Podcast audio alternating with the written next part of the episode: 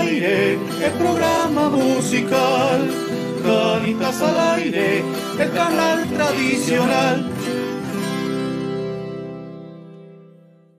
Hola, saludo muy especial a esta hora de la tarde para todas las personas que se conectan con nosotros por medio de todas las plataformas virtuales. Saludo cordial para todos los ibaguereños, para todos los tolimenses, para todos los colombianos y para todas las personas que se reúnen en torno a nuestras plataformas virtuales hoy en la página de la Fundación Formemos Futuro para un programa más de Canitas al Aire. Hoy, martes, martes de tertulia, martes eh, de conocimiento, martes de conocer un poco más acerca de nuestros compositores, de nuestros cantautores como todos los martes, invitados de lujo, unos invitados que realmente nos van a hacer pasar un rato muy agradable. Vamos a conocer un poco más acerca de la vida, de los acontecimientos, de la trayectoria, de las anécdotas que ha tenido hoy nuestro invitado.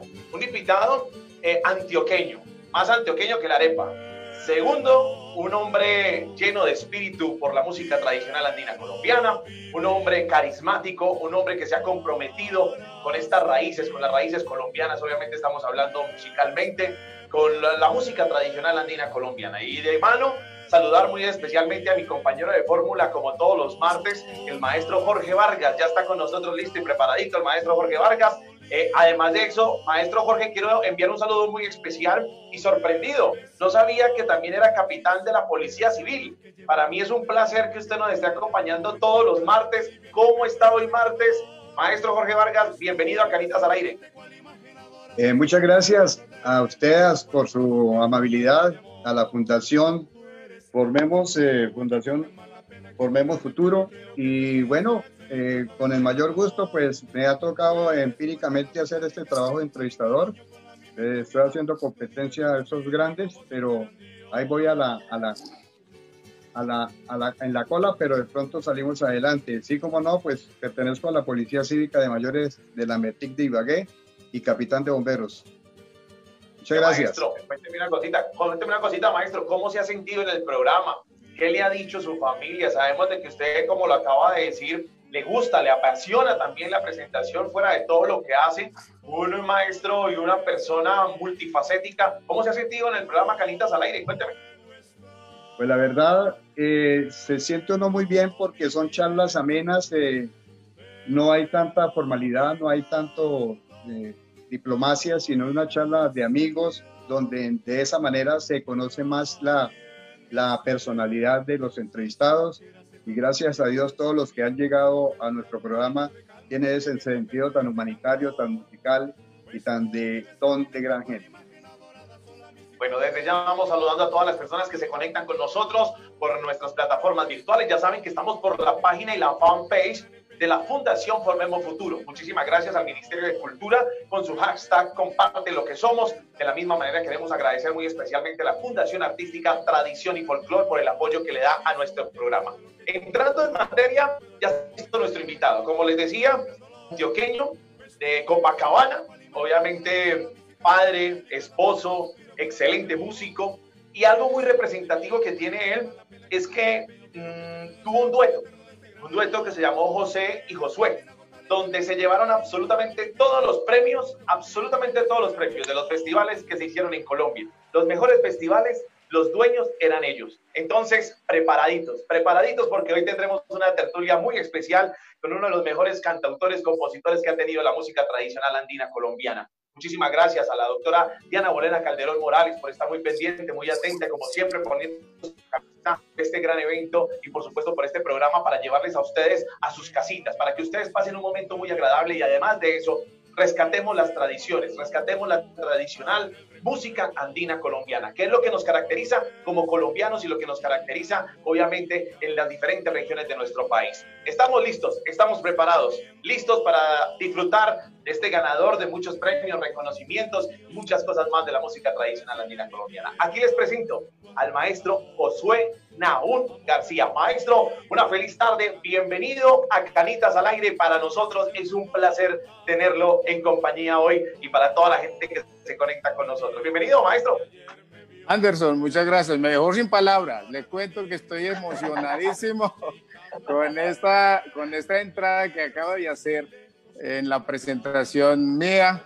Eh, muchas gracias de antemano. Quiero decirle que es usted una persona que eh, vibra con la música, que vibra con, con la presentación.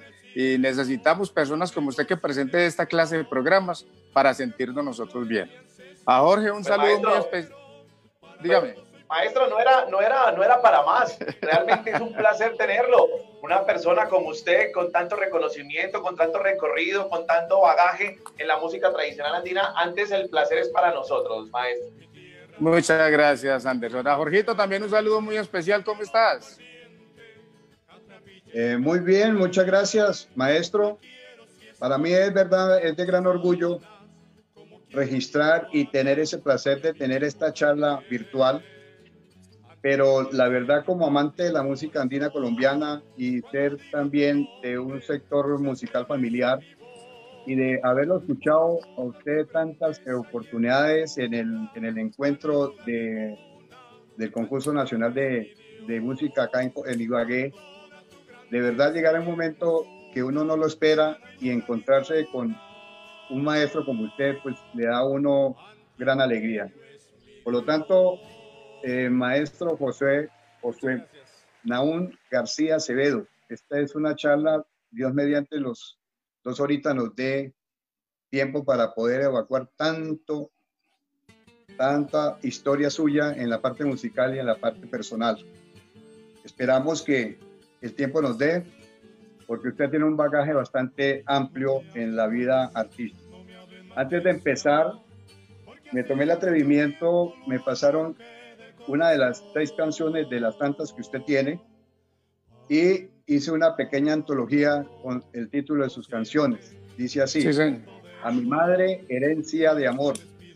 En mi vida una ilusión, amor escondido, amarte siempre con clamor patrio. Veo que de esas seis canciones escucharemos su historia y si nos queda tiempo, Dios mediante, podemos escuchar la historia de otras tantas canciones. Entonces, maestro, natural de el departamento de Antioquia, Copacabana. Pero díganos, usted personalmente, eh, que estamos próximos a comer ponqué eh, a finales de este mes. Entonces, cuéntenos día de su nacimiento, año y algunos datos como sus queridos padres que también fueron artífices y son todavía, creo, de la música andina colombiana. Maestro, tiene la palabra Empecemos con esos pequeños detalles biográficos. Bueno, antes de, de contarles algo de mi vida, quiero darle también un saludo muy especial a todas las personas que nos están viendo, a los que nos están escuchando por los medios. Agradecerles muy especialmente que estén acá con nosotros. Y créame que para mí es un placer y, y me siento honradísimo de estar con ustedes en esta tarde maravillosa. ¿Quién es Josué García? Josué García es el integrante número 12 de una familia numerosa, 14 hijos. Mi papá y mi mamá, Argemiro García y Marta Ligia Acevedo, eh, conformaron este bello matrimonio y de este bello matrimonio nacen 14 hijos eh, y se los voy a enumerar para que se den cuenta eh, de la...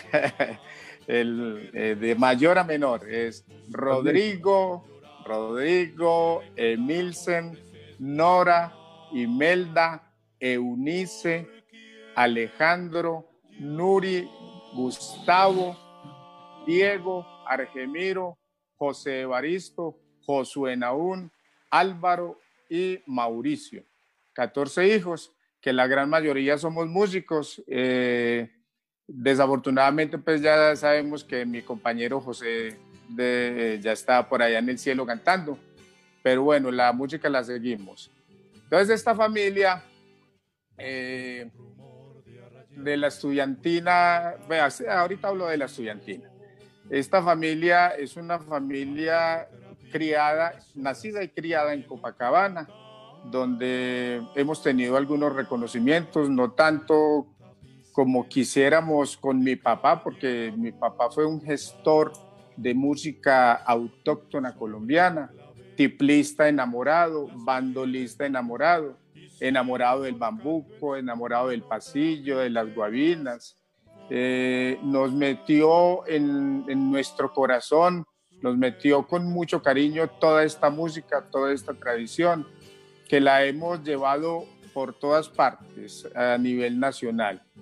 Eh, con la estudiantina, con el dueto, con los otros grupos, porque hemos pertenecido también eh, a la estudiantina, por ejemplo, de la Escuela Popular de Arte. Con esta, allá en la Escuela Popular de Arte estudiamos eh, todos mis hermanos y yo. allá el primer maestro que tuvimos de música fue nuestro padre Argemiro García, quien nos enseñó a tocar tiple. Allá se enseñaba primero a tocar tiple y después venían todos los otros instrumentos. Eh, yo inicié en la Escuela Popular de Arte eh, en la edad de seis años. Era el estudiante más joven, más, más niño que había en la Escuela Popular de Arte. Y entonces, eh, más bien era mi madito y, y, tengo varias anécdotas con mi papá que, que nunca olvidaré donde me regañaba de una forma muy especial, porque como, e, como, era el hijo del maestro, entonces creía que no le iban a preguntar, que se pasaba todo por encima, entonces ahorita les cuento unas anécdotas muy agradables. Mi mamá era una persona que cantaba muy lindo, muy, muy afinado, muy entonado. Y mi abuelo, por parte de ella, tenía una cantina que llamaba El Rey del Tango, y mi mamá se aprendió prácticamente todo el repertorio del piano, de la pianola que ponían ahí en la música. Entonces ya sabía tango, se sabía milongas, de la música de los cuyos, de la música de Garzón y Collazo, de la música del dueto de antaño, de todos. Entonces ella era eh, una persona que nos decía, vea, si ustedes se aprenden esta canción, esa canción le va a gustar a todo el mundo. Y dicho y eso, ella nos decía la canción, la aprendíamos y la presentábamos y eso era un espectáculo. Bueno, muy bien. Eh, estamos de cumpleaños próximamente. sí, señor. Eh, Josué nace el 21 de agosto de 1963. Eh, era un hermoso niño. Yo era blanquito. Me, a mí, yo me, yo me dañé la, a mí me prestaban, me prestaban para los pesebres. Entonces en esas prestadas me dañé. Pero no como burrito, no. No, no, no. No, no tenía tanta herramienta. Bueno, señores, aquí estamos con el maestro Josué Naún García. Empezamos a entrar en materia, empezamos a entrar, obviamente, a conocer un poco más de su biografía, obviamente de sus anécdotas. Y queremos saludar muy especialmente a toda la gente que se conecta desde ya con nosotros. A Pablo César Casallas Vargas, mil gracias. Gracias por su saludo. A él y al dueto Casallas, mil gracias porque siempre están muy programa Quitas al Aire. Queremos saludar muy especialmente al señor Fernando Morales. Muchas gracias, mil gracias. El señor Fernando Morales le manda un saludo muy especial al maestro Jorge Vargas y también al maestro Josué. Muchísimas gracias. A Luis Cristín mil gracias por estar con nosotros.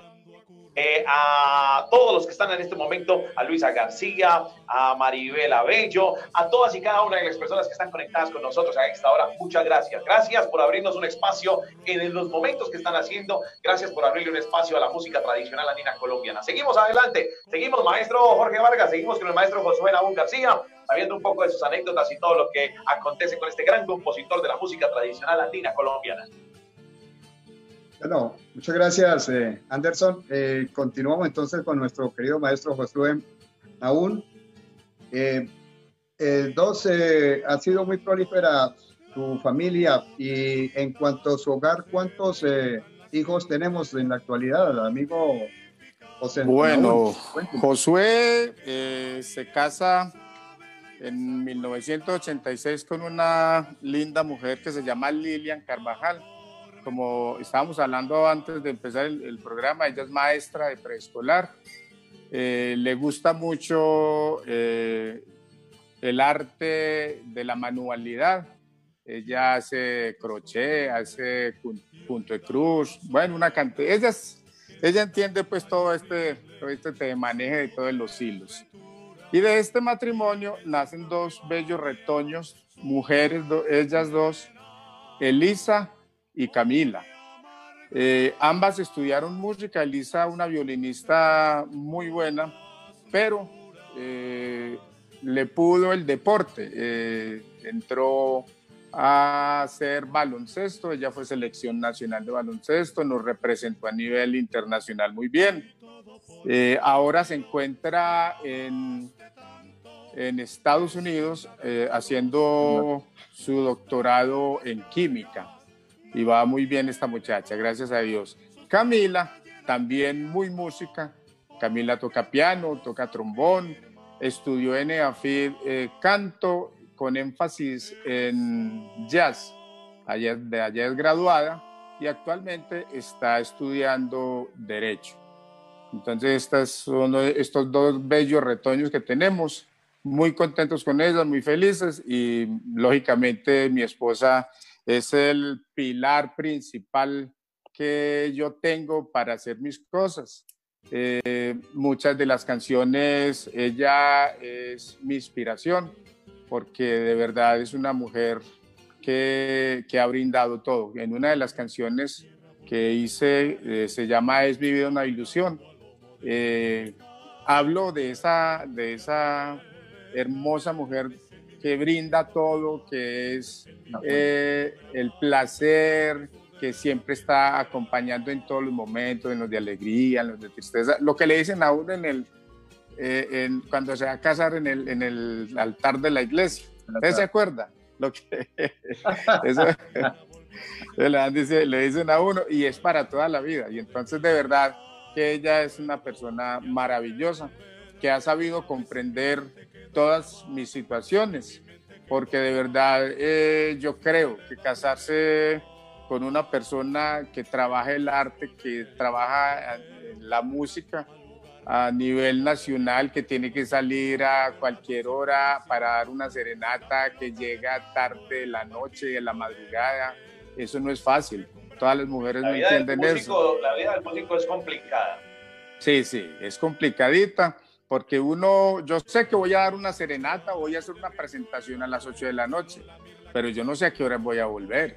Entonces, ahí está eh, la credibilidad que, le tengan a uno. Usted sí estaba por allá, usted no estaba por allá, a mí me contar, no, si estábamos dando serenata. Y yo, y yo he sido muy sincero también en eso, yo termino mi presentación y me vengo para mi casa. Hay que estar uno oficioso, porque es que si las relaciones van a ser bonitas, si las relaciones van a crecer, eh, tenemos que poner parte de los dos para que las cosas salgan bien. Y eso es algo bien importante, ser sincero, conversar mucho y, y estar muy unidos.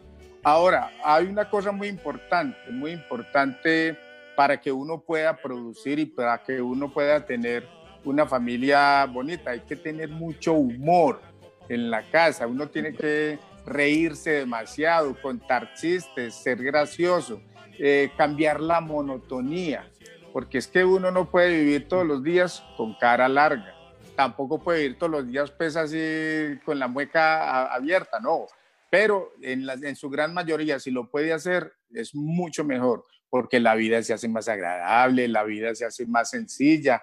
Si usted le echa la vida lo que le echa un sancocho, por ejemplo, un sancocho sabe bueno cuando le echa eh, buen tomate, buena cebolla, eh, pimentón, la yuca y, las tres carnes. Las, eh, yo, yo hago, por ejemplo, un sancocho de cuatro carnes, tres telas y un pedazo de hueso.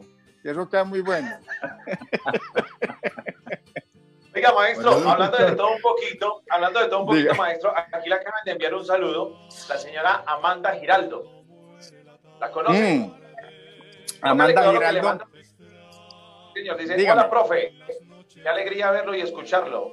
Esa historia tan hermosa. Yo conocí a su señor padre y a su señor hermano. Gran músico, profe, pero vuelva de serio. Ya que usted es como medio... pero no, profe. Hágame el favor, maestro. También saludamos muy especialmente a Toño que está con nosotros, a Marta Piedad Ramírez, a Pureza Velázquez Guzmán. Ahora sí, maestro, ¿cómo es ese cuento? Dígame a ver, ¿de dónde nace tanta gracia?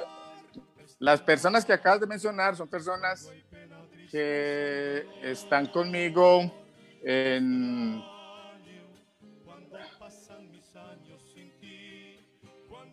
Aló. Eh, son, son alumnas mías, son alumnas mías que, que trabajo con ellas en grupos, en los clubes de la tercera. Es de el barrio del barrio Castilla y el club de vida se llama Los Inquietos. Pureza es de Años Felices del barrio Tejelo. También ah, otro nombre que me diste ahí, otro nombre. ¿Quién? ¿Arturo Londoño? No, Arturo sí no lo, no lo tengo reportado. Bueno, pero entonces le voy a mencionar los otros grupos. De Copacabana tengo el grupo de la tercera edad, la Casita de la Alegría. En Bello tengo el grupo de la tercera edad, Tuna, Gente Alegre. Eh, en Tejelo, Años Felices. Esos son barrios ya de Medellín los que voy a mencionar en este momento. En Castilla, Los Inquietos. En Campo Valdés, eh, Alborada Musical. En Robledo, eh, Voces del Recuerdo. Y tengo en Guayabal, en Barrio de Medellín, se llama Tuna Dorado Otoñal. Entonces, todas estas son personas con las cuales trabajo y por eso es que me dicen que me vuelva serio, porque es que no hacemos una clase y entonces yo me voy acordando de anécdotas y les voy echando chistes y ellas se ríen y se ríen y se ríen y la clase se las acaba muy rápido. Y, Ay, profe, es que esto se nos acaba muy rápido, síganse riendo. Yo les digo, consigan un profesor bueno para que les enseñe. consigan un profesor bueno para que les enseñe bastante, no que, que les echen chistes aquí. Y entonces, eh, por eso es que me dicen que me vuelva serio, pero eh, hago un trabajo muy, muy agradable con ellos, donde tenemos la oportunidad de montar pasodobles, eh, tangos, porros, corridos, y son grupos organizados con su capa, con su sombrero, todo el atuendo de, un, de una tuna. Entonces, esta gente es maravillosa, yo trabajo muy rico, pero este año no nos han dejado hacer nada, esta cuarentena nos tiene, claro, nos, tiene encerraditos. Y más como son grupos de alto riesgo, entonces con mayor razón están encerraditos. Muy bien, esa parte que nos dice de la, de la, de la docencia que está en estos momentos realizando, más adelantico nos da un mensaje de, sobre ese tipo y la parte de, de su ambiente, de su metodología, digámoslo así, en aplicar el, las anécdotas, yo creo que es la mejor estrategia para que el alumno se motive. Por este lado lo felicito y sé que eres un gran docente.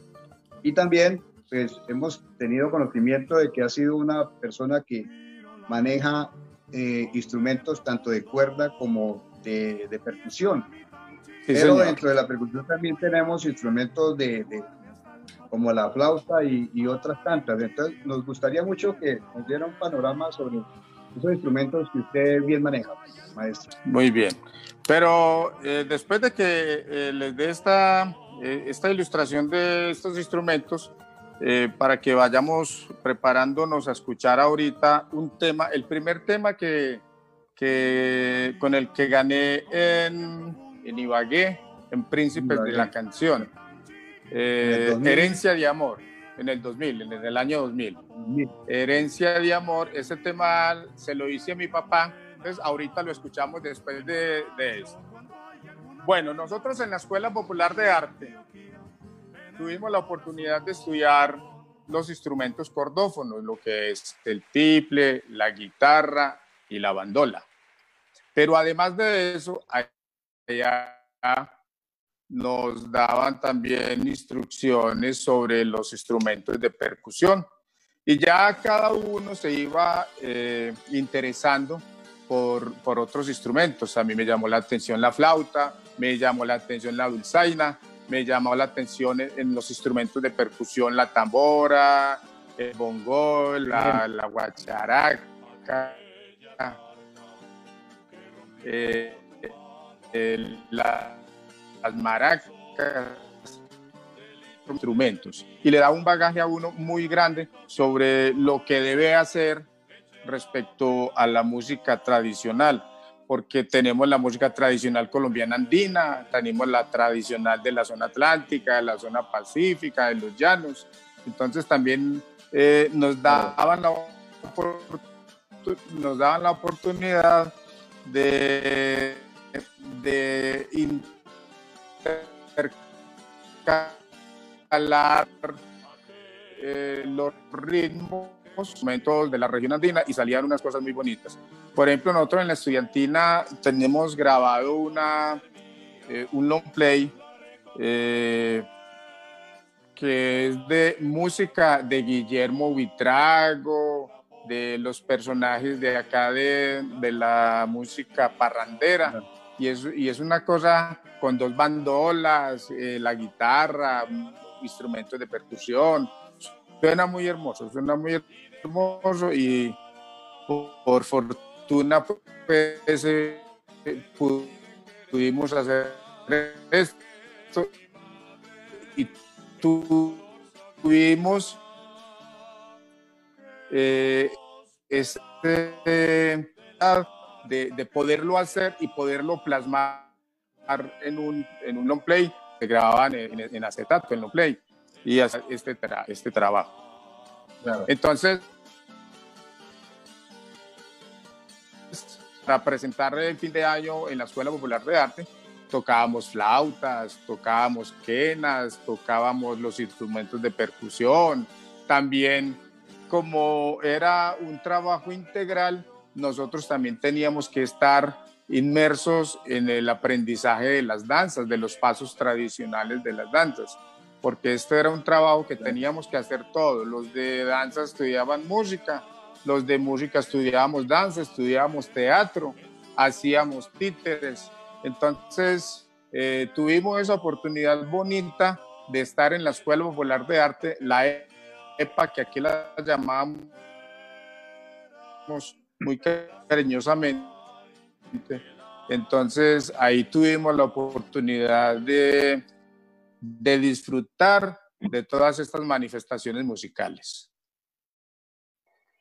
Esos comentarios tan importantes en esta tarde con el maestro Josué Naúl, el legado tan importante que ha dejado y que deja y que dejará a la humanidad y sobre todo a los colombianos que amamos la música andina colombiana.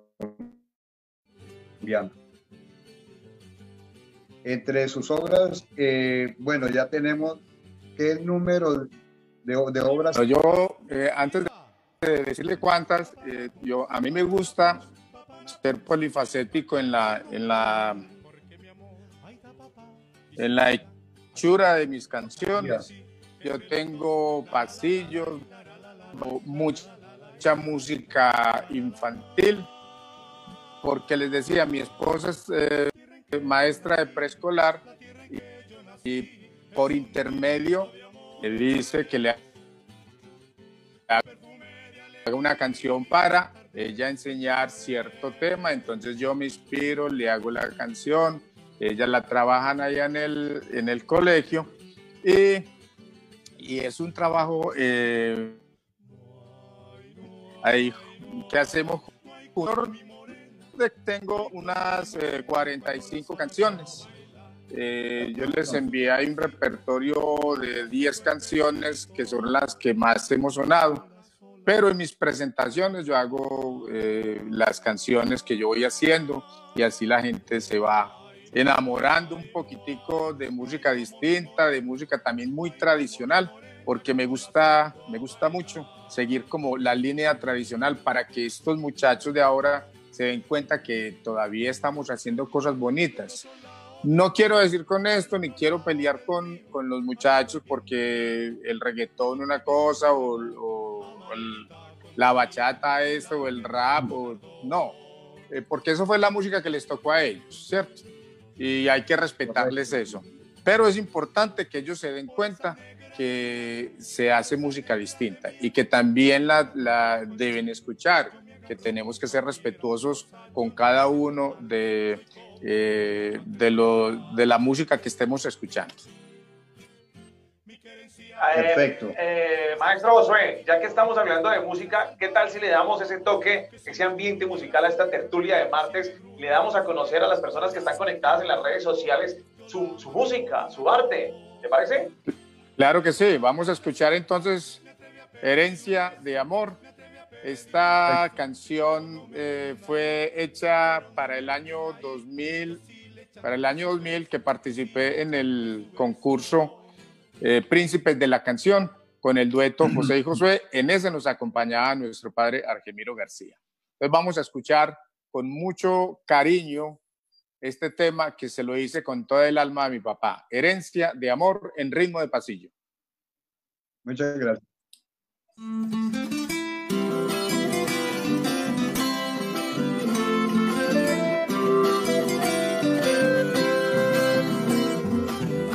Canitas al aire, el programa musical. Canitas al aire, el canal tradicional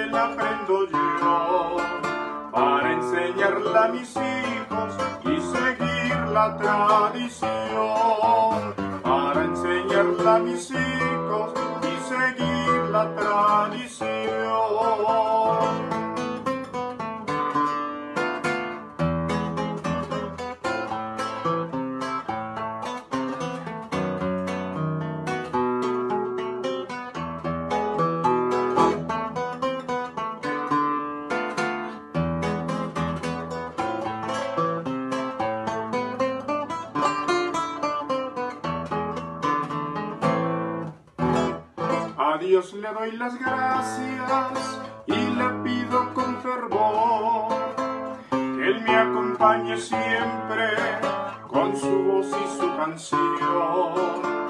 Que si algún día me falta, te lo lleves al altar y así elevar mi canto a tu reino celestial.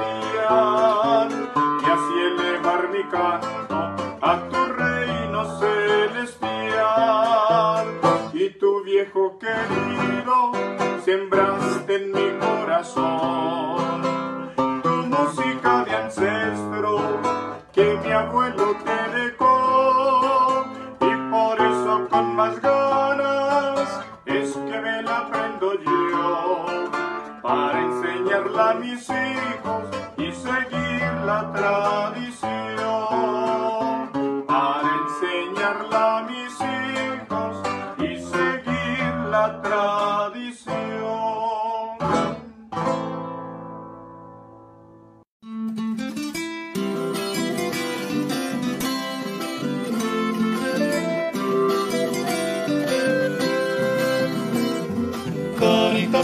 el programa musical.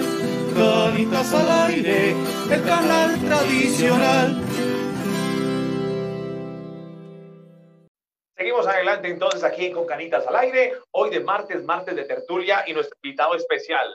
Nuestro invitado, nuestro invitado especial, obviamente, el maestro Josué Nahum García. Ahí escuchábamos una de sus interpretaciones, una de sus composiciones y obviamente seguimos con este invitado tan especial que tenemos hoy, martes de tertulia en Canitas al Aire. No sin antes agradecerle muy especialmente a la Fundación Formemos Futuro, muchas gracias al Ministerio de Cultura con su hashtag Comparte lo que somos y a la Fundación Artística Tradición y Folklore. Saludamos muy especialmente a todas las personas que se conectan con nosotros en este momento y le abren ese espacio a la música tradicional andina colombiana. Estamos hablando de Marta Cecilia, estamos hablando de Luisa, Cristina Mejía Pilonieta, a Liliana Misnasa, a Elpidia Correa, a Leonardo Casallas, que también está conectadito desde muy temprano, y Miriam Cortés Torres. A ellos muchísimas gracias y esperemos de que no sean solo ellos, esperemos de que realmente esos espacios lleguen y lleguen y lleguen a muchas personas. ¿Cómo hacemos? Muy fácil, muy sencillo. Ustedes nos regalen, nos regalan un compartir y listo, estamos llegando a más familias, estamos llegando a más personas y obviamente la música tradicional andina colombiana está llegando a muchas personas. Aquí seguimos entonces con nuestra entrevista, seguimos con nuestra tertulia con el maestro Jorge Vargas y el maestro Josué Naúl García. Bueno, maestro, muchas gracias por su primera canción que tenemos la dicha de escuchar el día de hoy.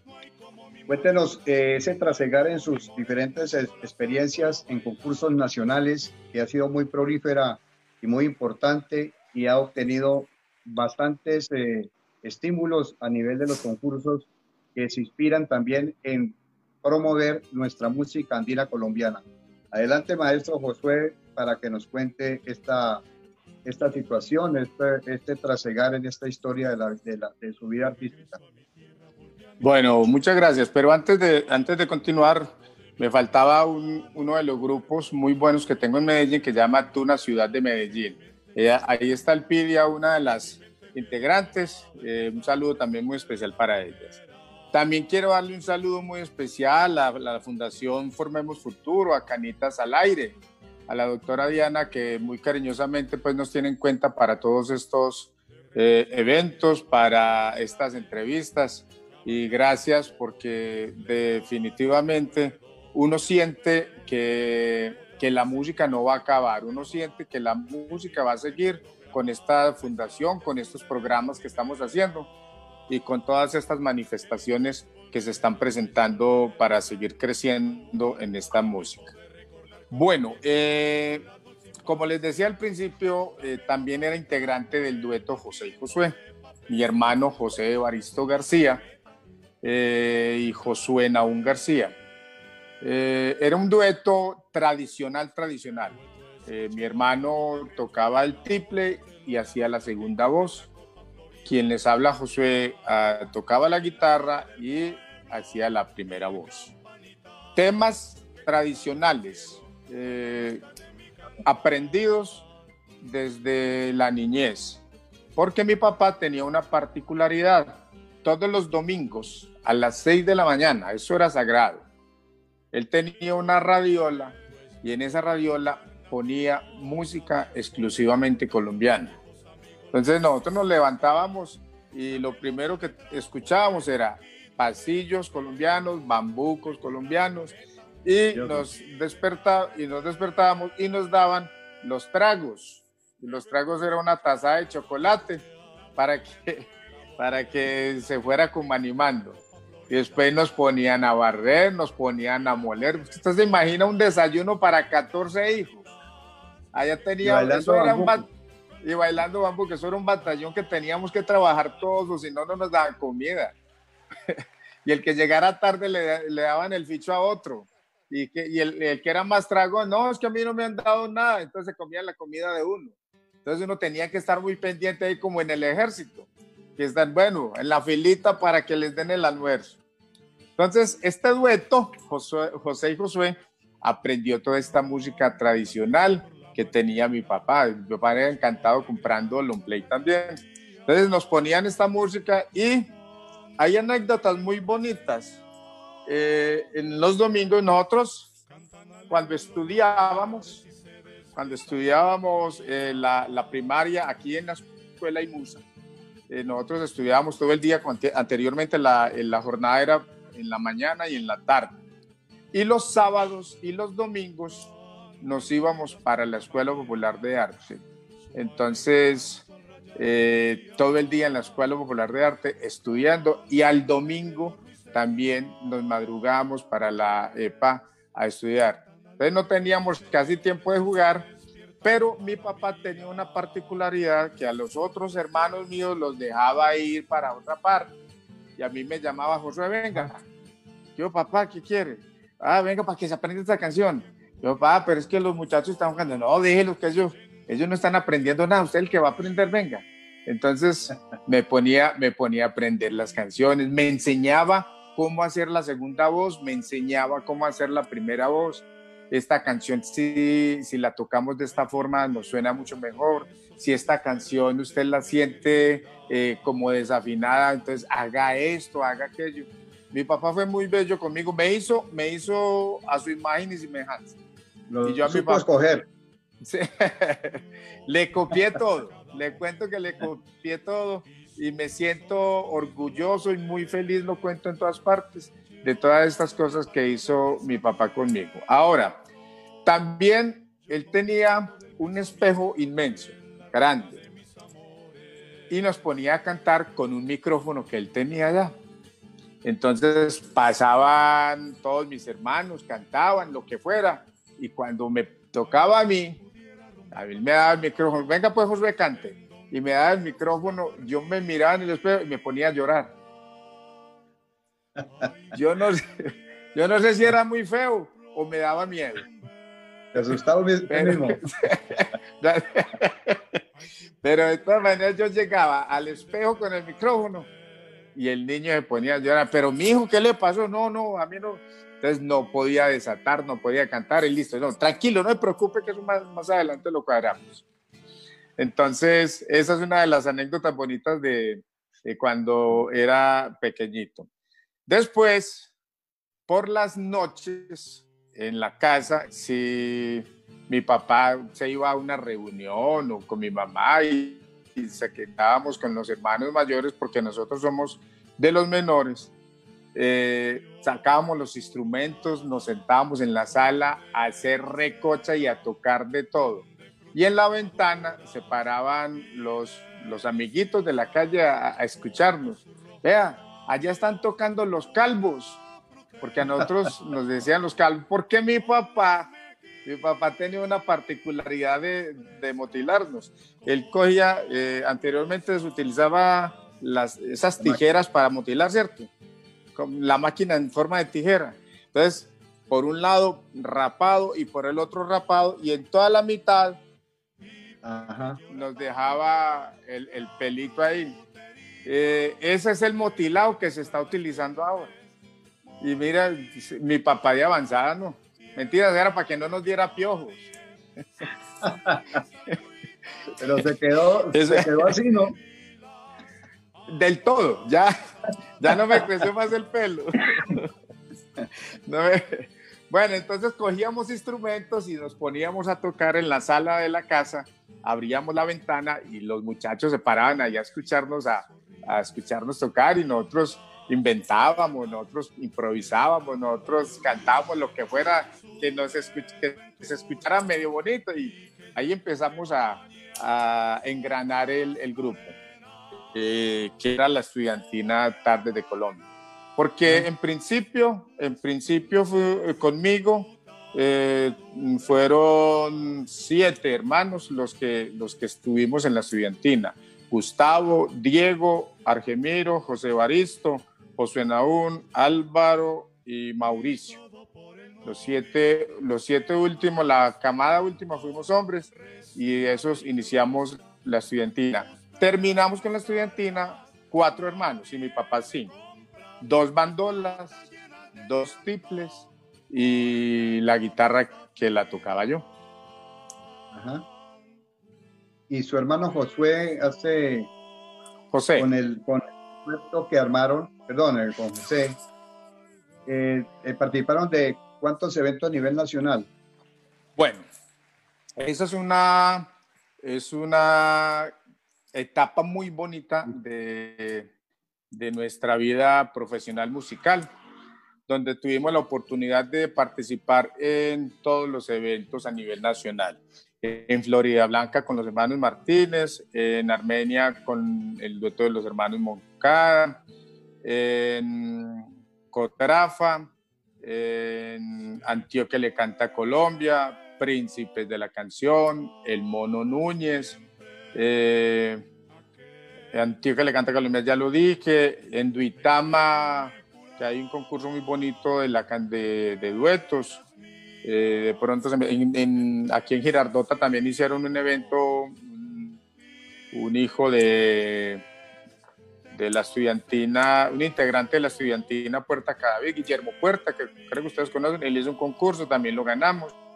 Entonces nosotros teníamos eh, la particularidad de llevar a todos los eventos, a todos los concursos, mm, temas distintos para que no nos conocieran pues con el mismo tema en todas partes. Y, y, teníamos también eh, como metido en la cabeza la conciencia de que tenemos que ir a hacer un trabajo bueno. Que el jurado calificador califique bien o califique mal, que la gente quede en su conciencia, que le quede en su mente que este dueto que se presentó es bueno y que lo van a reconocer en todas partes. Y también teníamos una particularidad, que eso sí nos lo dijo mi papá desde muy pequeñitos, que cuando ustedes vayan a cantar, ustedes van a crear una identidad ustedes van a crear una escuela que donde los escuchen van a, van a saber, si la gente cierra los ojos, va a saber que es el dueto José y Josué. ¿Por qué? Porque ustedes cantan de esta forma, porque hacen los cortes de esta forma, porque el toque del instrumento es así, para que los reconozcan siempre con ese mismo estilo, para que los reconozcan siempre con esas canciones que ustedes interpretan. Entonces fue una enseñanza muy hermosa que la aplicamos en todo momento, en las grabaciones, que las aplicamos en las presentaciones en vivo. Eh, en las presentaciones en vivo nos, nos gustaba mucho también ser, eh, tener mucha, mucho humor. Nosotros llegábamos a las presentaciones y, y, muchas, muchas señoras y muchas personas del, de la presentación decían, bueno, ¿ustedes vinieron a contar chistes o a cantar o qué? Ponga de las pilas a ver a cantar. No, es que los chistes es la encima, para que no nos vayan a pedir mucha encima. Y las canciones ya las tenemos escogidas. Nosotros somos un dueto, éramos un dueto que cantábamos mucho en las presentaciones. Entonces, mientras un dueto aquí en Medellín cantaba una serenata de ocho canciones, nosotros cantamos una serenata de 14 canciones, por la misma plata. Y eso, y eso eh, ha, ha hecho que tengamos mucho trabajo a la gente le gusta que le canten. Pero también son muy conchudos, no, cántenos otra, hombre, pero ya no le cantamos 14 canciones, venga pues yo le regalo otras dos, a que, a que siga contento, y el que quiera más se le da más. Entonces, de verdad, disfrutábamos mucho. Además de que, además de que José y Josué eran muy compinches, pues nos acompañábamos siempre, eh, nos cuidábamos la espalda, íbamos juntos eh, a todas partes. Eh, mi hermano en, su, en sus últimos seis años que tuvo el problema renal, no lo vi tampoco decaído ni aburrido, todas las veces siempre era contento, se reía. Además de que yo también le, le brindaba la oportunidad pues, de, de, de, estar muy alegre, muy contento. Entonces yo tampoco le hablaba de la enfermedad, porque es uno hablarle también ve, ¿cómo te, sentís? Nada de eso. Entonces él se sentía muy contento y yo muy contento cantando con él. Muy duro cuando se nos fue, muy duro. Claro que sí.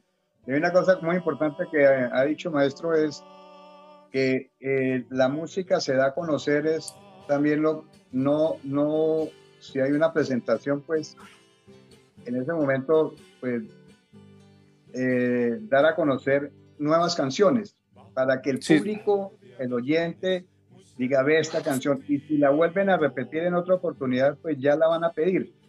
Pero si no se divulga y seguimos, o sea, muy respetable que, que los duetos canten, pues obviamente la música que, que, tenemos ya como, como una herencia, como una huella, pero también es bueno porque hay muchas lindas canciones, pero que los compositores o, los, o los intérpretes de pronto no, la, no le dan una divulgación más amplia y tenemos también el problema de los medios de comunicación que, que no colaboran en ese sentido.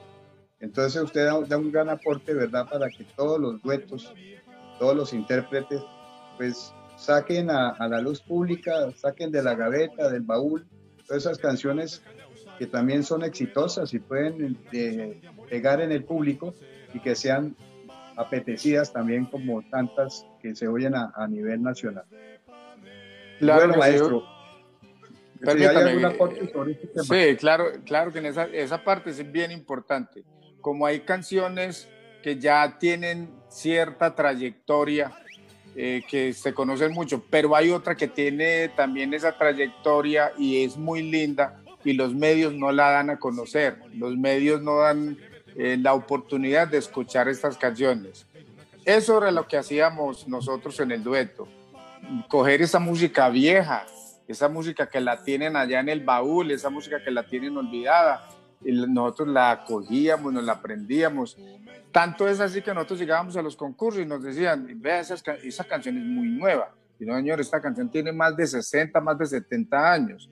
Lo que pasa es que como no es radiada, como la radio no la pone, como no la pone en ninguna parte, entonces por eso es que no les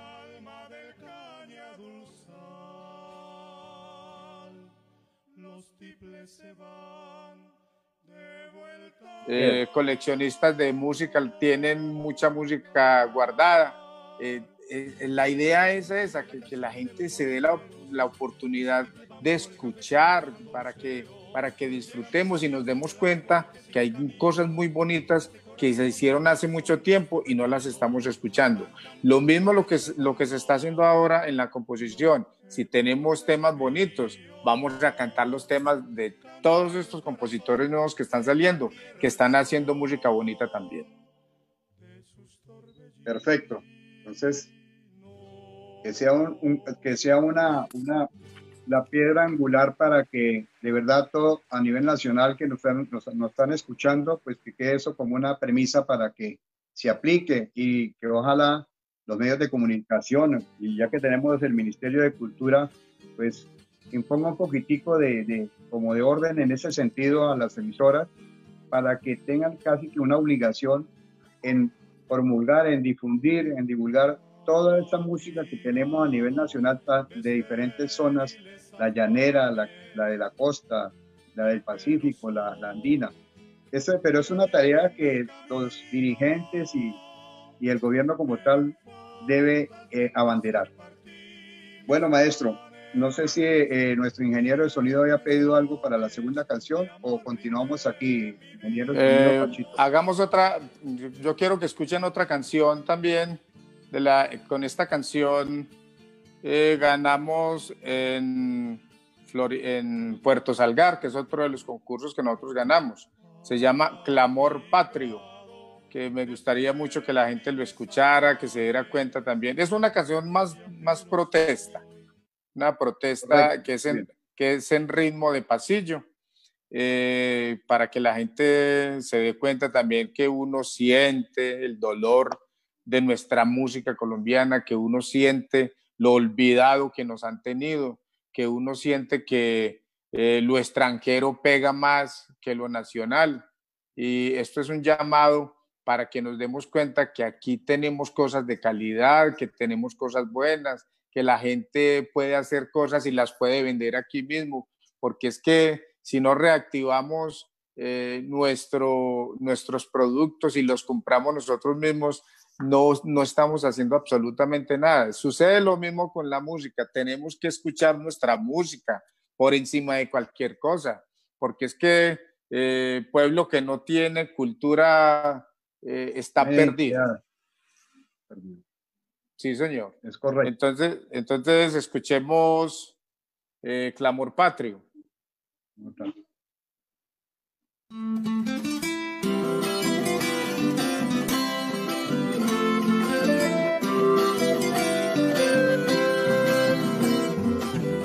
Al aire, el programa musical. Canitas al aire, el canal tradicional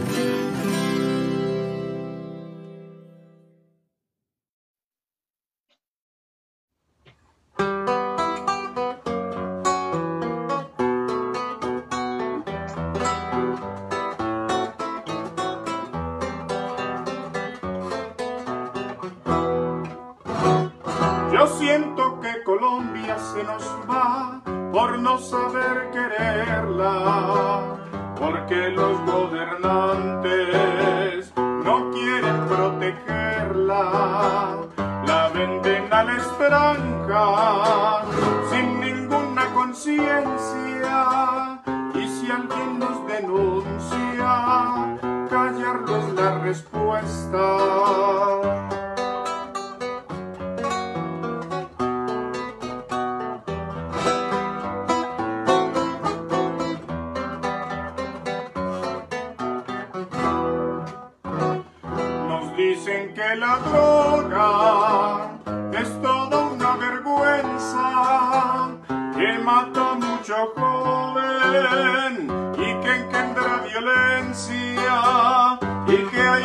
corruptos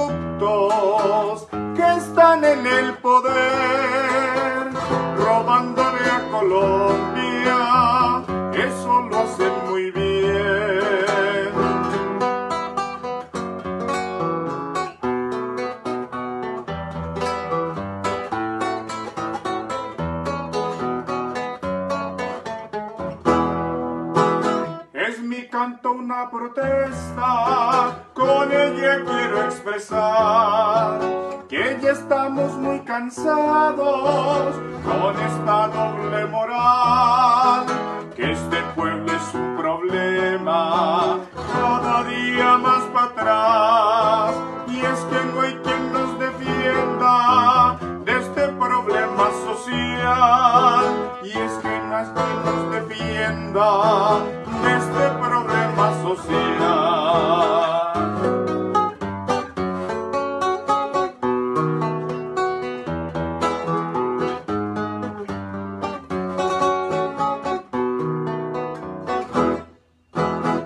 Que expreso con mi canto. Es toda una realidad, pero como soy cantor, yo no me puedo callar. Y aunque mi canto es muy duro, es tema de actualidad. Y como no puedo hablarlo, aquí lo vengo a cantar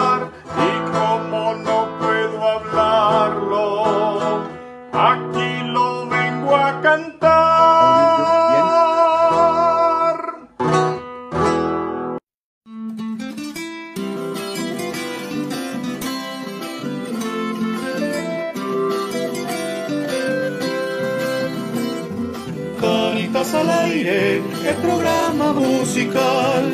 Canitas al aire, el canal tradicional.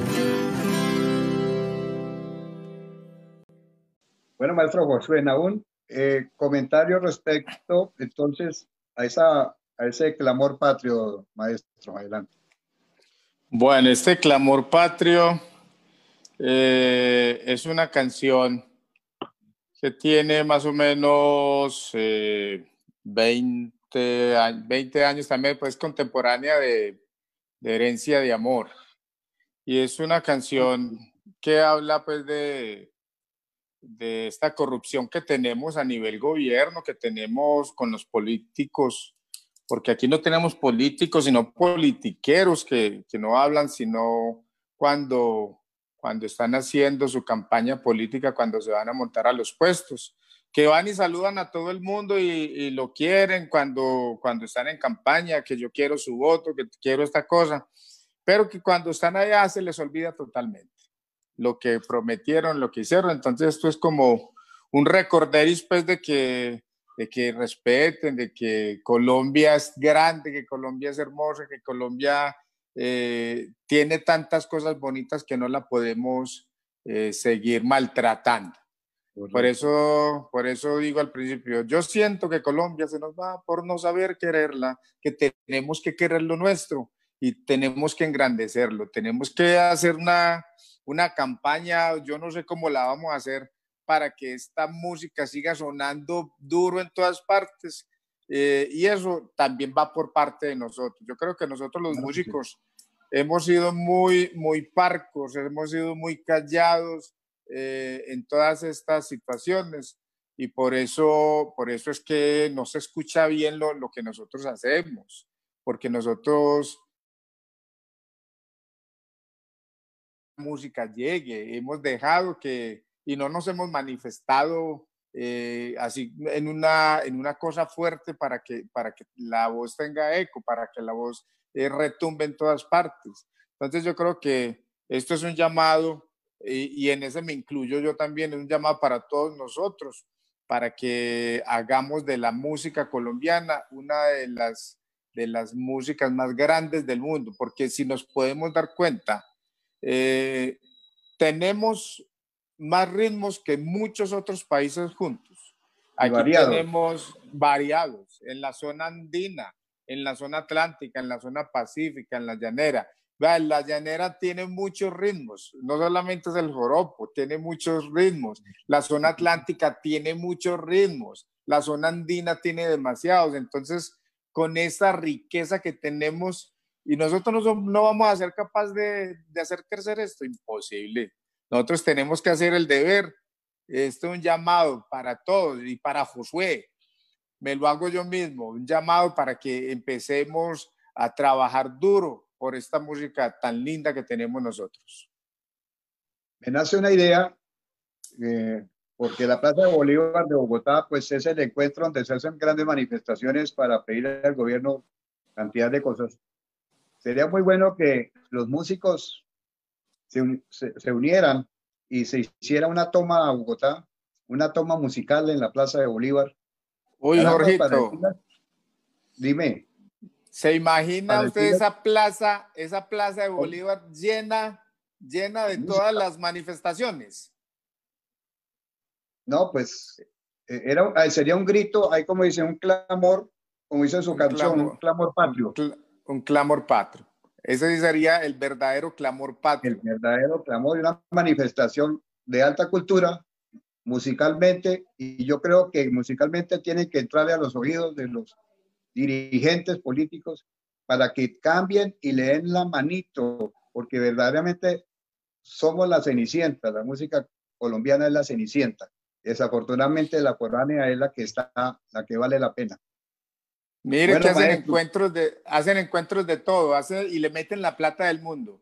Y uno va al ministerio o va al gobierno y le pide una colaboración para un concurso. Y no, no es que no tenemos plata para eso. Correcto. Sí, señor. Pero llega un grupo de otra parte y hay apoyo logístico, apoyo económico de toda índole. La radio. Un apoyo irrestricto para ellos. Bueno, eh, tenemos como preguntas que me imagino usted tener es una riqueza en su espíritu y en su alma de anécdotas vividas en todo este historia musical suya. Cuéntenos las más simpáticas, las que nos pueda regalar en esta tarde. No, no, anécdotas, anécdotas tenemos bastantes. Vean, nosotros eh, estábamos en una presentación y una señora, una señora llega, nosotros estábamos cantando bambucos y pasillos, y esa señora le encantaban los pasillos, y me dice, ay, don José, cánteme esa canción que se llama los senos separados. los senos, los senos separados. No, no, yo no conozco así. Esa canción la canta el dueto de antaño y creo que también la ha cantado Abdul y Julián. Señora, yo no sé, los senos separados. Usted me va a tener que decir cómo es esa canción. Y se para esa señora y me dice, ah, la canción dice así, don José va, los senos separados porque tú lo quisiste. Y la canción dice es, nos hemos separado porque tú lo quisiste. Oiga, eso, eso era para uno morirse de risa. Ahora, nosotros también canta, aquí les, canta, les encanta mucho el camino de la vida. Y estábamos en una presentación, sí, y, y, y una persona pidió el camino de la vida y listo, lo cantamos. Terminando la canción, otra señora alborotada, aplaudiendo. ¡Ay, oiga, cántame en el camino de la vida! ¡Cántame en el camino! Señora, ¿usted en qué reunión está? Acabamos de cantar el camino de la vida. ¿Usted dónde estaba? No, no, yo no la escuché. Pero ¿cómo no la escuchó si hace dos segundos terminó? Entonces, ya todo el mundo se gozaba a la señora. La otra, hay muchas anécdotas, muchas anécdotas bonitas que nosotros, cuando ganamos el, el concurso en Florida Blanca de los hermanos Martínez, concurso nacional de dueto hermanos Martínez, en todos los concursos yo he tenido, eh, pues yo he molestado parejo. Y cuando, cuando mencionan los que pasamos a la final, entonces yo hago como si me diera un ataque y me tiro al suelo. ¿Cierto? Y entonces llega, llega cuando ganamos el concurso, me dice de recibir ese, ese premio con, con la tirada en el suelo, a que no sos capaz. Yo no soy capaz y lo estaba entregando el gobernador. Y entonces ah, yo, llegué, yo llegué allá al, a recibir el primer puesto del veto, José José, entonces subí a recibir el, el, el, premio. Cuando me, iba a entregar, cuando me iba a entregar la placa, el, el doctor, el gobernador, llego yo y me tiro al suelo y entonces él, se, se, tira a cogerme y le dice la directora de la Casa de la Cultura, y no, no, no, no, tranquilo, no me preocupa que ese es un canzón, no me preocupa que ese muchacho es lo más cansón que ha venido aquí. Entonces el gobernador se iba a tirar a cogerme para levantarme porque me había dado un ataque. Oiga, la gente no se sostiene de la risa con eso. Eh, canciones y canciones, eh, nosotros hemos tenido la oportunidad pues, de aprender muchas canciones y, éramos tan acoplados que nos decía John Jairo Torres de la Pava, yo creo que ustedes los conocen, el maestro John Jairo Torres de la Pava, el compositor que dirige, que es el director musical de Antique Le Canta Colombia. Y es que ustedes eran tan acoplados que ustedes se equivocan en el mismo punto. Si usted se equivoca, usted mismo se equivoca. Y eso ni se les nota. Y eso es cierto, John Jairo. Eso es cierto que nosotros eh, el acople que nosotros teníamos es, una, es como escuchar dos hilos, pero en la misma, en la, eh, eh, misma tesitura, bien cuadraditos. Y terminábamos, iniciábamos iguales. y eso se debe a un ejercicio que nos hacía mi papá cuando éramos muy niños. Mm, como éramos tantos, la casa tenía muchas piezas, tenía como siete piezas. Entonces, en la pieza, la última, no, ponía a mi hermano a cantar y a mí me ponía a cantar en la primera pieza. Y entonces él contaba, aquí en la mitad empezaba a contar y contaba fuerte. Entonces nosotros empezábamos a cantar. Y cuando llegáramos a donde estaba él, teníamos que estar cantando exactamente lo mismo. Y ese era un ejercicio que, no, que nos costó, nos Costó bastante, pero, pero lo logramos. Milimétrico. Y milimétrico. Y nos dábamos el lujo de, de volverlo a practicar ahora ya que estábamos grandes y nos daba perfecto. Hay una anécdota que tenemos de una de las canciones de los... Dígame. Pero lo importante ahí era que cantaban una pieza en dos piezas. no lo había.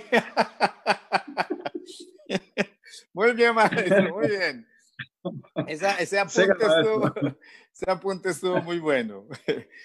Eh, en el concurso Príncipes de la Canción, nosotros ganamos canción inédita, segundo, tercero, cuarto, quinto, volvíamos al segundo, volvíamos al cuarto, volvíamos al tercero.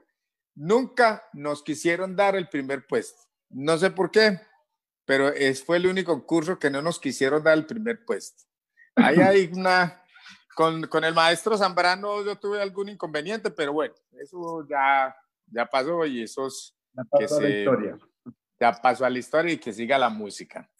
Entonces, eh, una de las, eh, en uno de los concursos ustedes saben que tiene que llevar uno temas de un autor homenajeado, ¿cierto? Entonces nosotros llevamos, en esa época era John Jairo Torres de la Pava y Leonardo Laverde. Eh, llevamos de ambos y nosotros hicimos un tema del maestro Leonardo Laverde que la gente se quedó asustada de todo lo que hicimos nosotros con esa canción. De las canciones más sencillas que él tiene, pero nosotros, yo creo que es la mejor interpretación que le han hecho a él de, estas canciones. Resulta que nosotros empezamos a cantar, hicimos la introducción y empezamos a cantar la canción a capela. Entonces la gente dice, ah, van a cantar el primer, el primer, la primera estrofa a capela. Siguió la segunda, ah, esta es la, la mitad. Y la cantamos toda a capela. Cuando terminamos la canción a capela, hicimos la entrada del acorde en la tonalidad en que estaba la canción y no estábamos desafinados ni una coma arriba ni una coma abajo. La gente se quedó asustada y volvimos a cantar toda la canción, pero ya con el acompañamiento de los instrumentos. Esas son de las, de las anécdotas bonitas y que la gente se quedó admirada con ese trabajo que estábamos haciendo. Y para nosotros, lo que le decía al principio, eh, el concursar es muy bueno y llevar cosas buenas, pero el jurado siempre era un fallo, el jurado siempre falla. Y, nos decíamos, si a la gente le gusta, si la gente disfruta con lo que estamos haciendo, para nosotros ese es el mejor premio, que, se, que la gente se dé cuenta que viene un dueto bueno, que, que está cantando, que se le entiende, que toca bien, que son afinados, que tienen dicción. Entonces, eh, eso es uno de los trabajos que nosotros con, con, con, los compañeros o con el nuevo compañero que tengo, es uno de los trabajos que estoy realizando para seguir eh, engrandeciendo esta música tradicional colombiana, que mi compañero ahora se llama Elías. Entonces el dueto se llama Josué y Elías. Muy bien. Eh, maestro, respecto a eso, voy a hacer una pregunta. ¿Usted qué cree que sea mejor para estimular, digo yo, como para darle más auge a la música andina y de pronto en otros concursos diferentes a este género? ¿Vale la pena hacer concursos o es mejor para estimular hacer encuentros musicales? Yo veo una diferencia grande a mi poco saber de musicalmente, pero eh, veo que los concursos, en lugar de estimular, como que divide, como que hace perder de pronto las aspiraciones o las esperanzas de las personas que se presentan. ¿Usted qué me puede dar, de, qué concepto me puede dar o nos puede dar a todos los que estamos bueno, en esta es, es una pregunta excelente de la cual me ha gustado mucho hablar y de la cual pues quiero expresarles a toda, a toda nuestra gente que nos está viendo y nos está escuchando mi, mi experiencia con respecto a todo esto.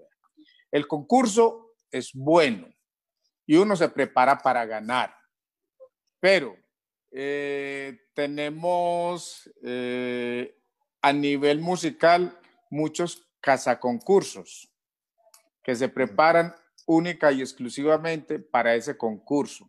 Entonces son muchachos muy virtuosos, son muchachos que trabajan muy duro en esos seis meses antes eh, y entonces no, no tienen trayectoria. Entonces van a recorrer los concursos con seis temas o siete temas o máximo diez temas que montan y, recorren todos los concursos con eso. Eh, y ellos ganan una, eh, se ganan una plata porque ahí pagan, hay concursos que, que dan muy buena premiación. Por eso yo los llamo casa concursos, porque se preparan solamente para eso.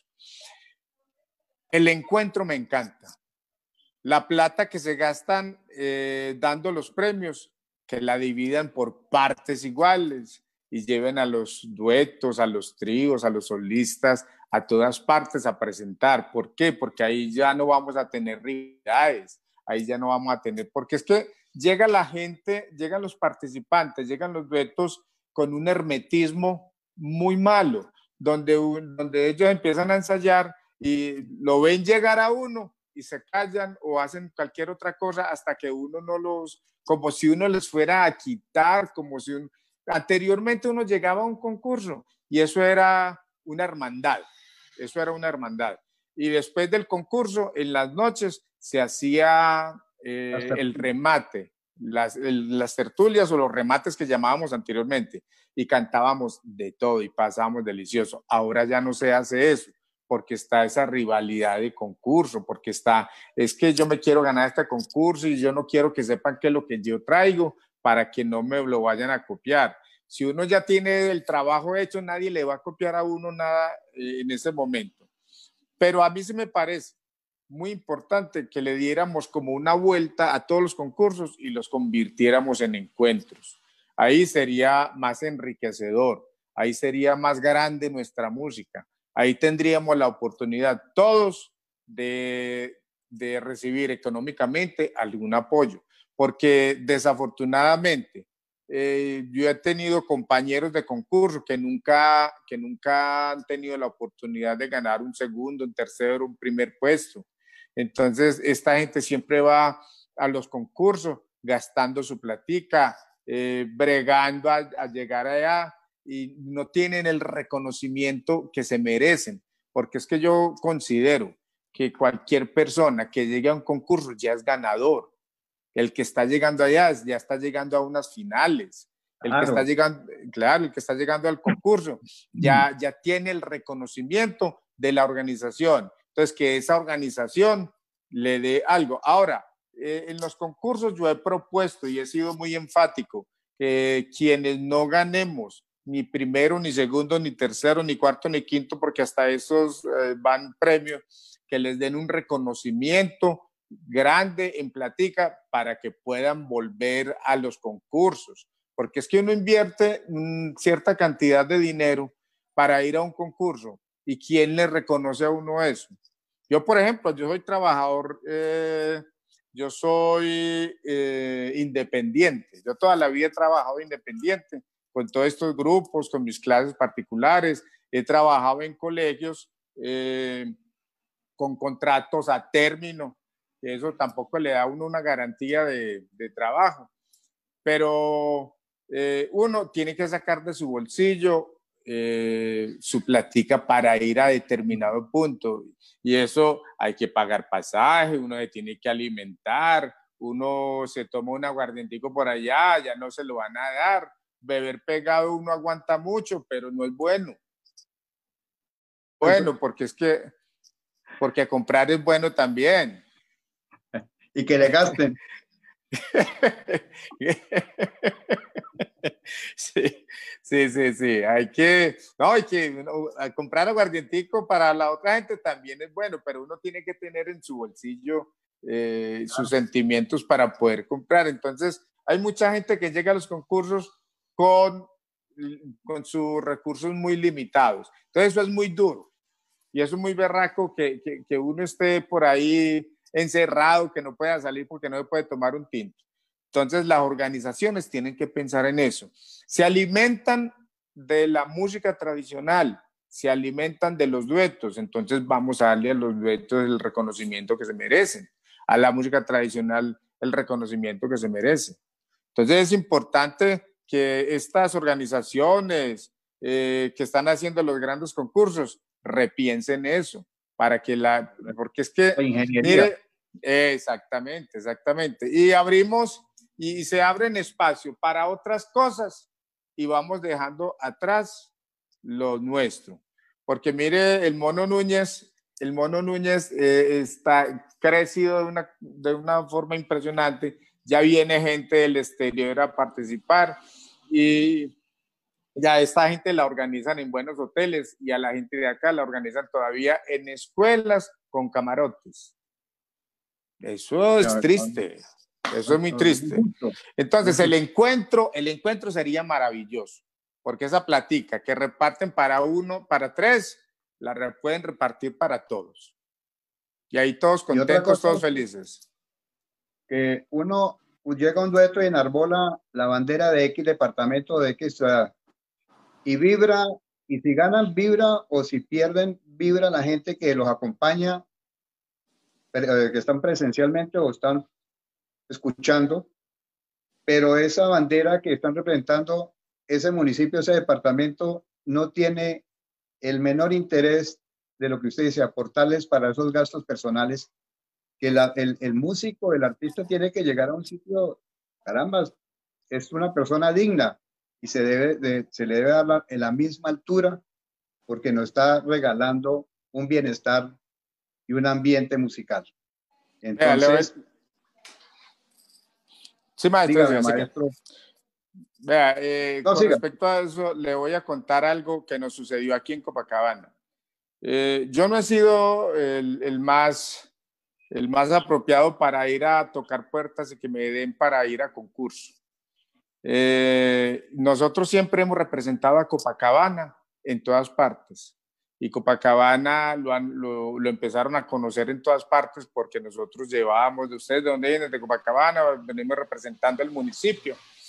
Y entonces, eh, nunca, nunca nos han dado nada, ni, ni reconocimiento, ni, ni, absolutamente nada. Y tampoco lo estoy buscando porque yo creo que eh, en eso congeniamos todos los autores y compositores que, que no estamos esperando que nos reconozcan el trabajo que estamos haciendo por vía administración ni, ni estas entidades.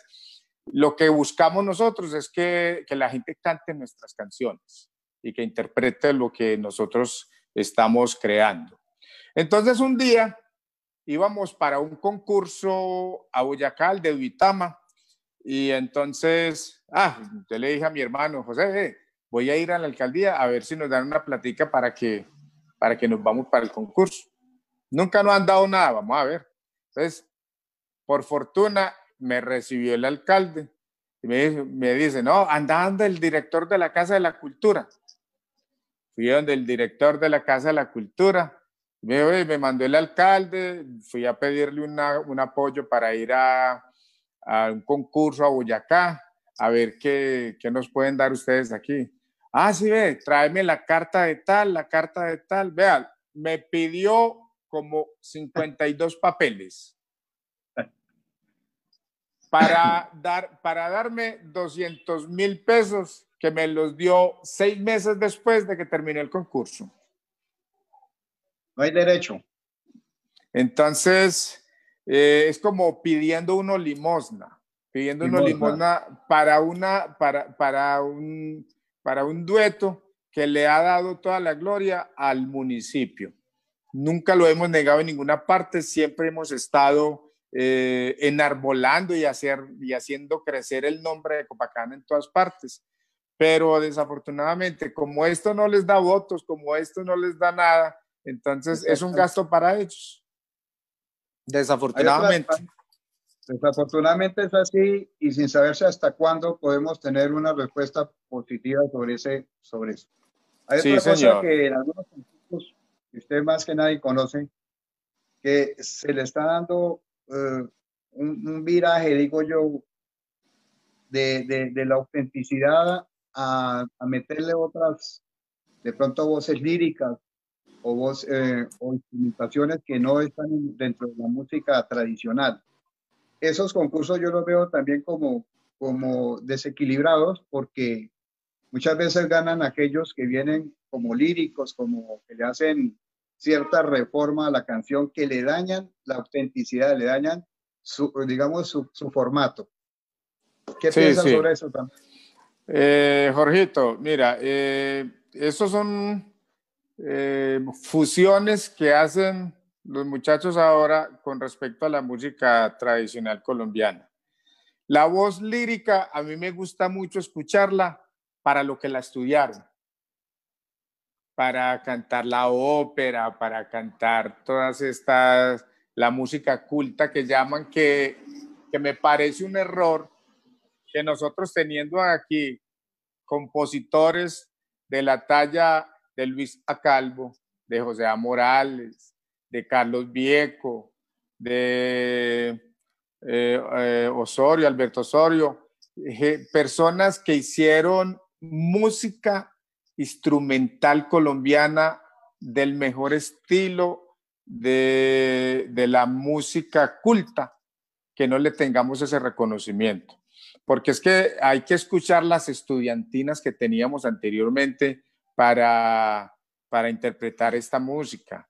Entonces, eh, esas voces de, de, lo lírico, dejémoslo cantando lo lírico, lo bonito allá, y, y, dejemos esta música tradicional colombiana interpretada en los concursos por la, por la gente que realmente siente esta música colombiana.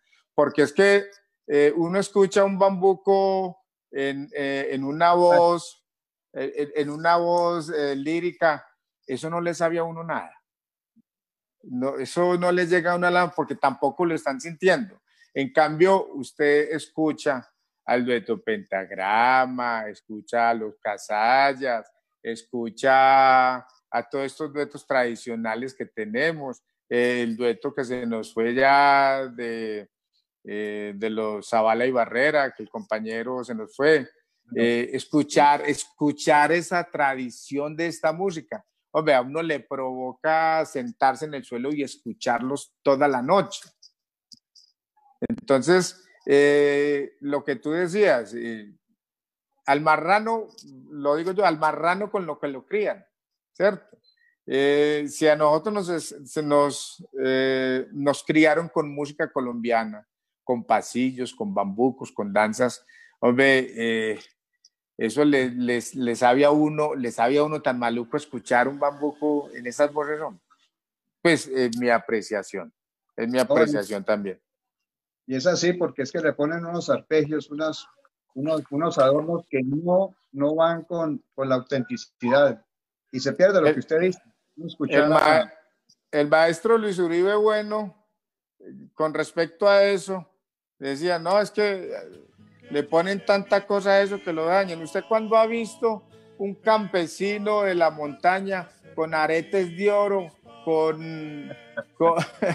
no, él, se siente bien, es con, con, sus, con sus trapitos que se pone. Entonces dejemos la música que está bien hecha, dejémosla así bien, bien hecha.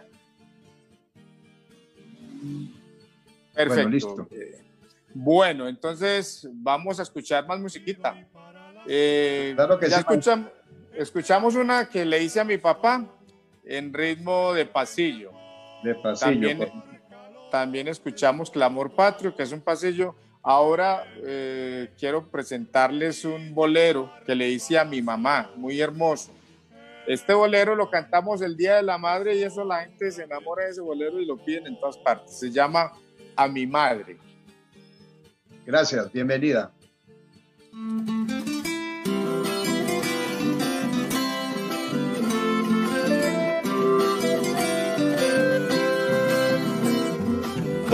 Canitas al aire, el programa musical. Canitas al aire, el canal tradicional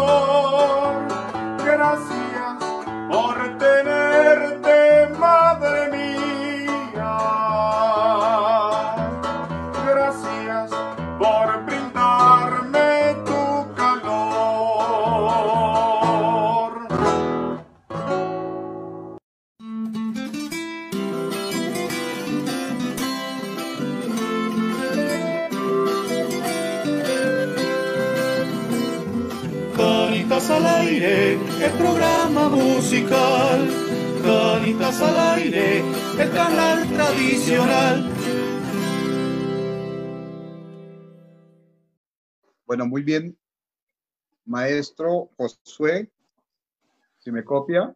Sí, Jorgito, está muy bien. Bueno, entonces tenga la amabilidad de nos hacer una descripción sobre ese hermoso bolero que se titula A mi madre. Bueno, es una, es una letra hecha con mucho amor, con mucho cariño para una mamá, una matrona que nos enrutó a todos nosotros, eh, porque yo creo que no es, no es fácil eh, criar 14 hijos con un sueldo de un obrero, porque mi papá al principio trabajó en, la, eh, en empresas públicas de Medellín, él fue eh, mecánico de esta, de esta empresa, en la cual le dedicó alrededor de 24 años trabajando. Entonces, con ese sueldo, mi mamá, porque usted sabe que las, muy- las economas en, en ese entonces de, de estas grandes familias eran las, las mamás las que sabían manejar esa platica, la que le ponían eh, eh, eh, empezaban a hacer el, el reparto, este para acá, este para acá, este para acá, con esto vamos a comprar esto, con esto vamos a comprar esto. Entonces, eh, es un homenaje muy hermoso para todas esas matronas, para todas esas mamás que se dedicaron a criar esos hijos tan de familias tan grandes, tan numerosas. Y mi mamá, como les decía, era una, una mujer muy, muy bella que cantaba muy lindo nunca en, eh, se animó a cantar con nosotros en grupo, pero cuando teníamos las tertulias familiares, las reuniones de cumpleaños, de fin de año, donde hacíamos la natilla, hacíamos buñuelos, ella cantaba, nosotros la acompañábamos, le gustaba mucho el tango, porque como les decía al principio, eh, mi abuelo, o sea, el papá de ella, eh, tenía una cantina que se llamaba El Rey del Tango y se aprendió todo lo de la de la pianola.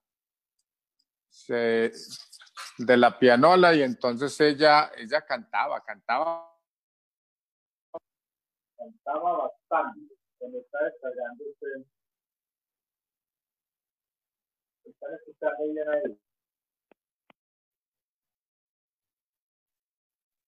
Cantaba y, y era muy amorosa demasiado amorosa y ella decía que si no estaba José y su cuerpo en la serenata, en la reunión de ella no sabía la ciudad de Panamá. Entonces era un homenaje muy bien bonito a esta persona que quería estar siempre haciendo cosas bonitas con la familia. Bueno, maestro, muy bien. Creo que tiene alguna, alguna dificultad allá. Vamos a ver cómo continuamos con su recepción acá. Respecto a todas esas, a esas canciones, eh, usted tiene en estos momentos unos grupos que maneja de la tercera edad.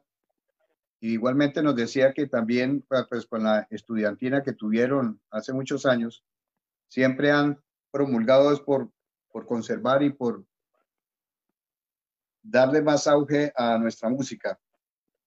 Esos grupos de trabajo que usted tiene, ¿cómo los desarrolla? ¿Cuál es su misión? ¿Y cuáles han sido los resultados, muchos de los que usted nos ha mostrado en la tarde de hoy? Bueno, eh, como les decía, ¿me están escuchando bien? ¿Sí? ¿Me escuchas bien? Bueno.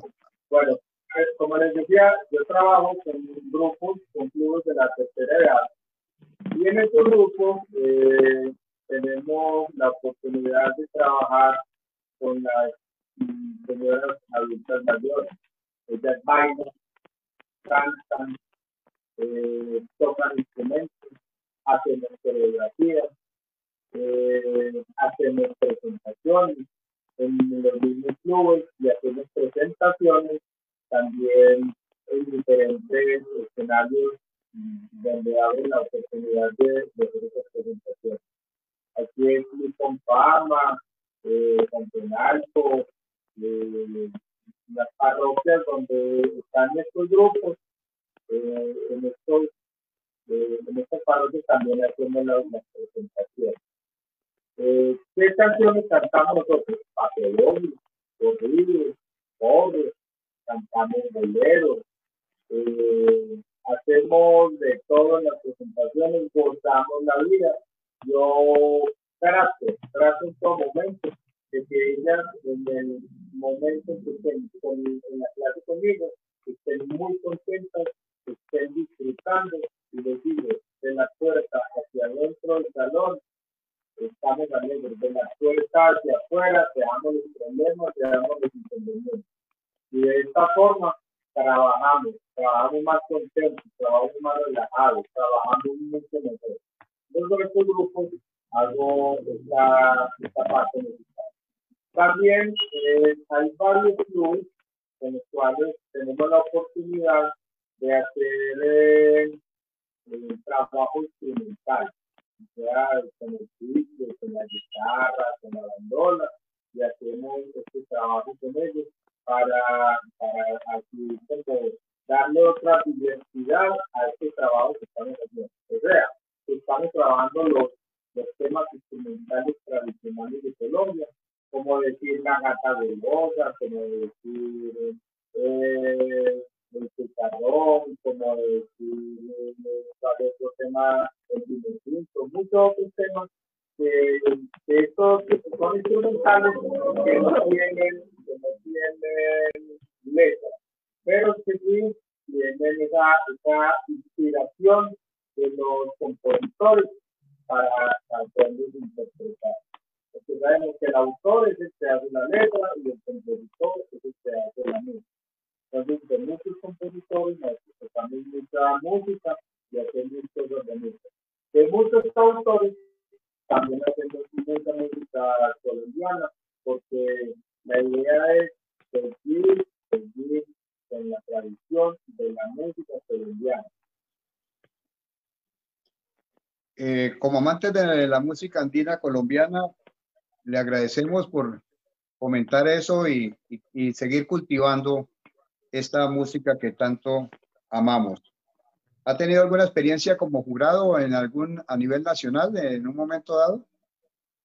Sí, maestro, he tenido la oportunidad de ser jurado, pero en tres oportunidades, pero me cuento que, que, no quisiera volver a estar en ese, en ese programa, porque calificar a los mismos compañeros, decirles que se haga esto, se haga aquello, me parece muy difícil, me parece muy difícil y, más sabiendo que en cada una de las regiones se interpreta la música de una forma y la de otra, eh, de otra forma. Entonces, ¿cómo decirle que usted es mejor que aquel, que usted es mejor que aquel, o que usted es mejor que usted, o que usted es mejor que el otro? Es muy difícil, es muy complicado porque, porque cada uno viene con lo mejor, cada uno se prepara con lo mejor, cada uno canta lo mejor, cada uno interpreta esa, esa canción que está interpretando, la hizo perfecta para que el jurado llegue y me diga que la canción que está cantando mejor que usted, porque hizo esto, hizo aquello, no. Cada uno en su interpretación es el mejor. Entonces es muy complicado ser jurado con, con tanta diversidad de música, con tanto ritmo, con tanta letra con tanta interpretación bonita que tenemos. Es muy complicado eh, ser jurado, y más ser jurado de los amigos que uno ha estado trajinando esta vida de concursos por toda la vida. No, y que es cierto, usted como jurado y amante de la música va a encontrar compañeros de jurado pues que tienen diferencias y, y de pronto no concuerdan con, con, con, eh, con, el amor que le tiene uno a la música autóctona, entonces viene de pronto la dificultad y tienen que darle de pronto el aval a una persona que, como lo hemos dicho, se lo merece, pero hasta cierto grado. Bueno, mi querido maestro, vamos a ver si el ingeniero Pachito está pendiente porque nos quedan dos canciones más y de pronto el tiempo no nos va a alcanzar. Vamos a ver, Francisco, cualquier cosa, espero. ¿Cuánto? Bueno, eh, usted me dirá. Yo quisiera que escucháramos esta canción que se llama Es mi vida una ilusión. Esta, esta es hecha especialmente para mi esposa. Yo quisiera que la escucháramos y después comentamos de eso. Listo, ahí la apago acá. Sí. Es mi vida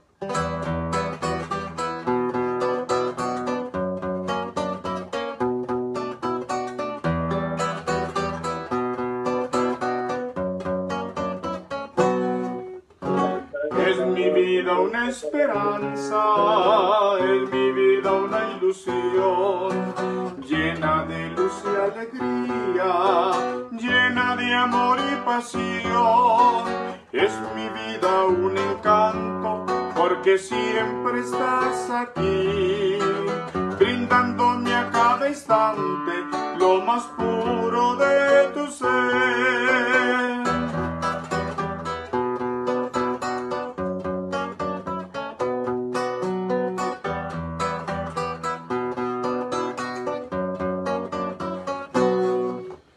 Siento ganas de vivir, de gritarle a todo el mundo que contigo todo es bueno, que contigo nunca hay mal. Eres la fiel compañera que comparte todo, todo. Eres la fiel compañera que será sin condición.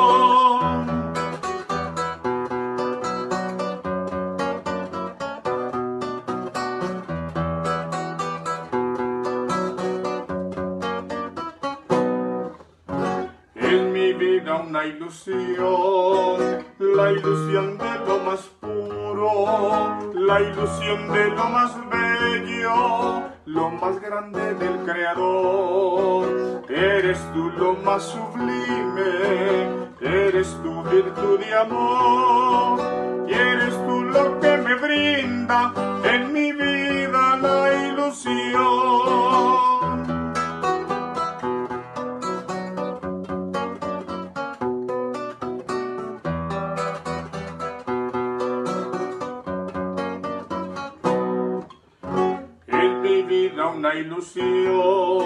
Bueno, la maestro, ilusión de lo más puro, la ilusión de lo más bello, lo más grande del Creador. Eres tú lo más sublime, eres tu virtud y amor, y eres tú lo que me brinda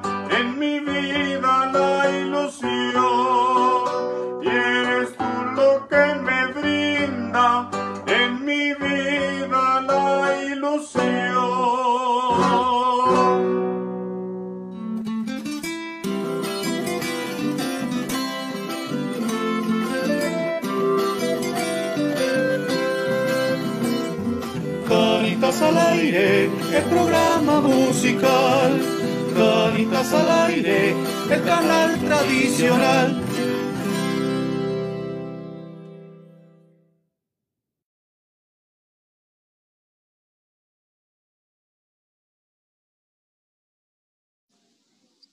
Maestro Listo. José, muy bien escuchado, entonces tiene la palabra. Sí, señor. Este es un pasillo muy lindo que le hice a mi esposa, eh, reconociendo ese ser de madre, ese ser de, de novia, de mujer, de amante, que se entrega a esta relación tan bonita de matrimonio que tenemos, que estamos cumpliendo. Nos casamos en el 86 y dos, y dos años de noviazgo. Entonces tenemos ya 35, sí. Son 35, 35 años de vida matrimonial bien vividos, bien disfrutados y pidiéndole a Dios que nos dé mucho más, porque es que tenemos que seguir para adelante.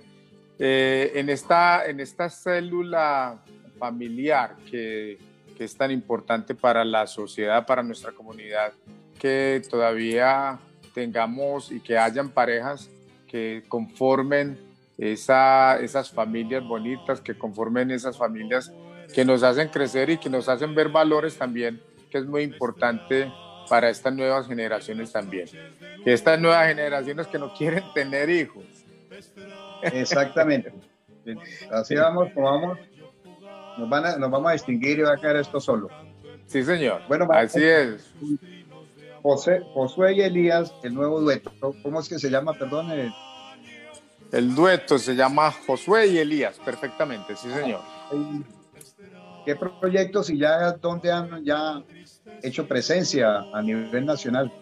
Bueno, este, el dueto Josué y Elías eh, es un dueto reciente.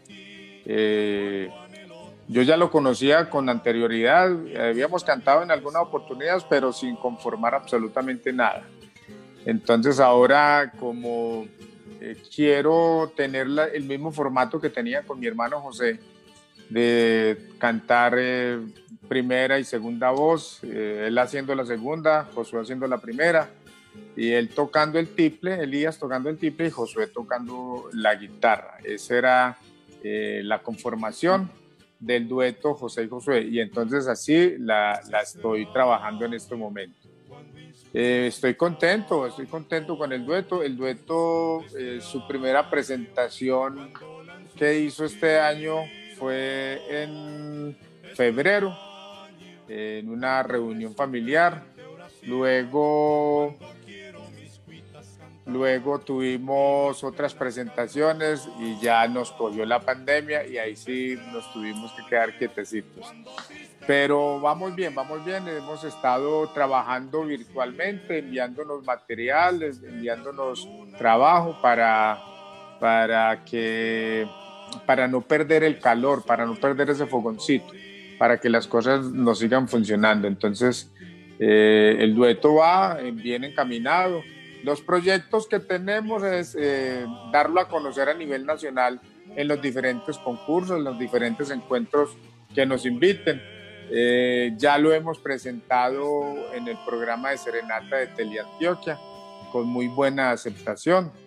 Eh, es muy importante este programa y todos los eh, canales regionales donde hacen los programas de Serenata. es importantísimo eso, que sigan cultivando y que sigan presentando todos estos duetos tradicionales, toda esta música que nos hace vibrar, que nos hace vivir y que la gente la está pidiendo. Que la gente ya espera, espera eh, los programas de música tradicional colombiana para poderse sentar a tomarse un café, a tomarse un tinto, se toman sus roncitos, su aguardiente, lo disfrutan en familia, cantan las canciones con uno, la gente lo disfruta, entonces, eh, y presentar uno las canciones también eh, nuevas en, esto, en estas plataformas. Es muy agradable porque ya la gente empieza a darse cuenta que hay nueva música, que se está haciendo bonita música y que está bien interpretada.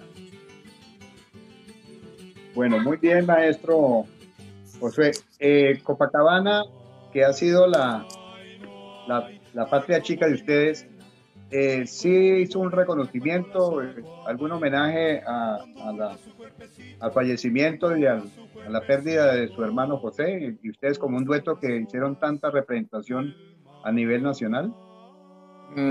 soy sincero, en ningún momento, en ningún momento hemos tenido un reconocimiento aquí de, la administración, ni de los concejales, ni de la empresa privada, de nadie, absolutamente de nadie.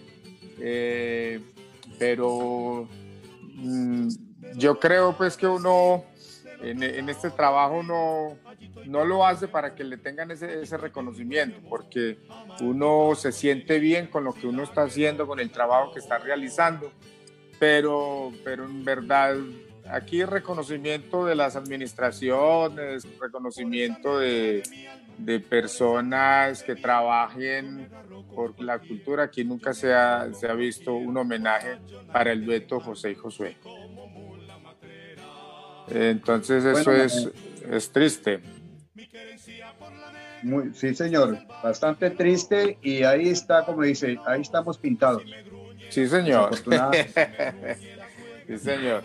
Yo quisiera, yo quisiera que, que termináramos también con, eh, con otro tema, con otro tema que se llama Amarte siempre. Ese es un tango.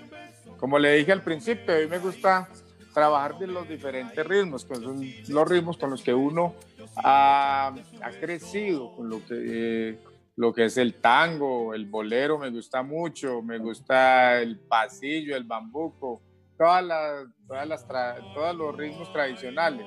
De la zona atlántica está la, el porro, la cumbia, el paseo, el merengue.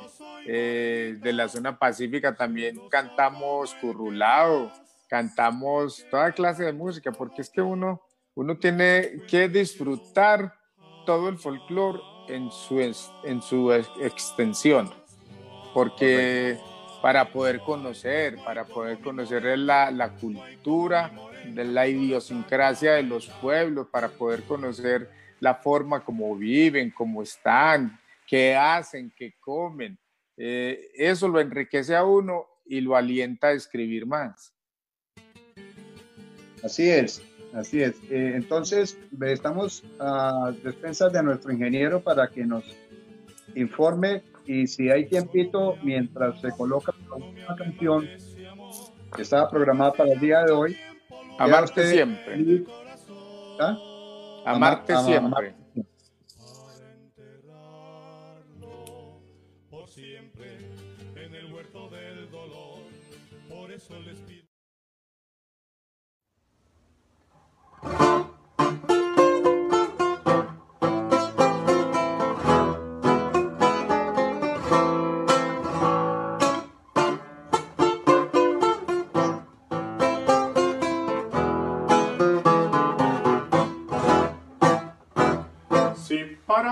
Para amarte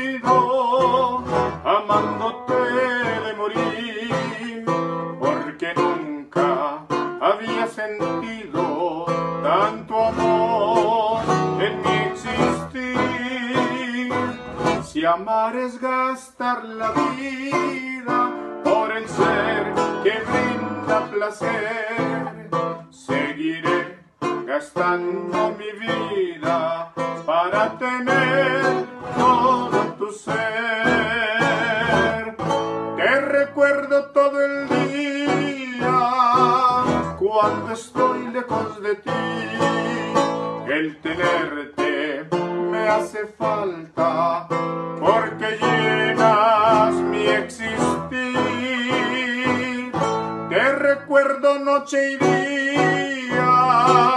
cuando estoy lejos de ti,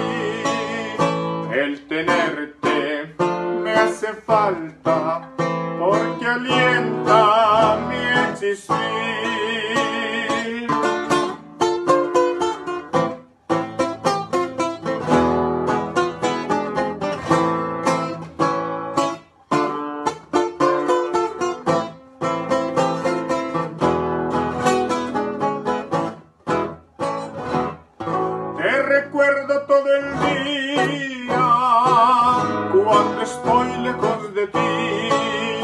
El tenerte me hace falta porque llena mi existir.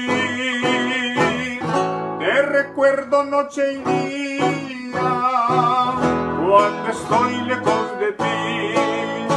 El tenerte me hace falta que alienta mi existir.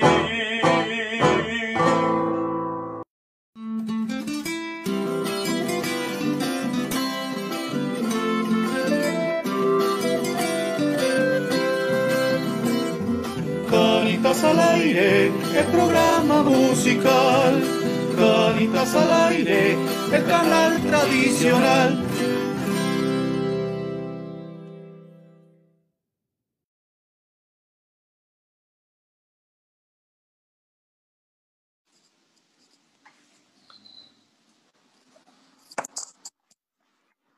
Jorgito. Bueno, estábamos escuchando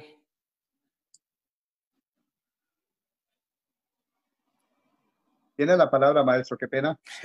Tranquilo, maestro. Estábamos escuchando Amarte Siempre, esa canción es en, en ritmo de tango. Eh, como les decía ahorita que me gusta escribir en, todos los ritmos, en todas las manifestaciones culturales y, quería también que escucharan esta faceta de escribir otro ritmo foráneo que no es de, nuestra, de nuestro folclore pero que se ha arraigado mucho aquí en, en Medellín, eh, el tango. Pues ya vemos que el maestro Carlos Gardel vino a morir aquí a Medellín. Y yo creo que eso fue una de las cosas que hizo que el tango se creciera y que se arraigara tanto acá en nuestra, en nuestra cultura eh, de Medellín.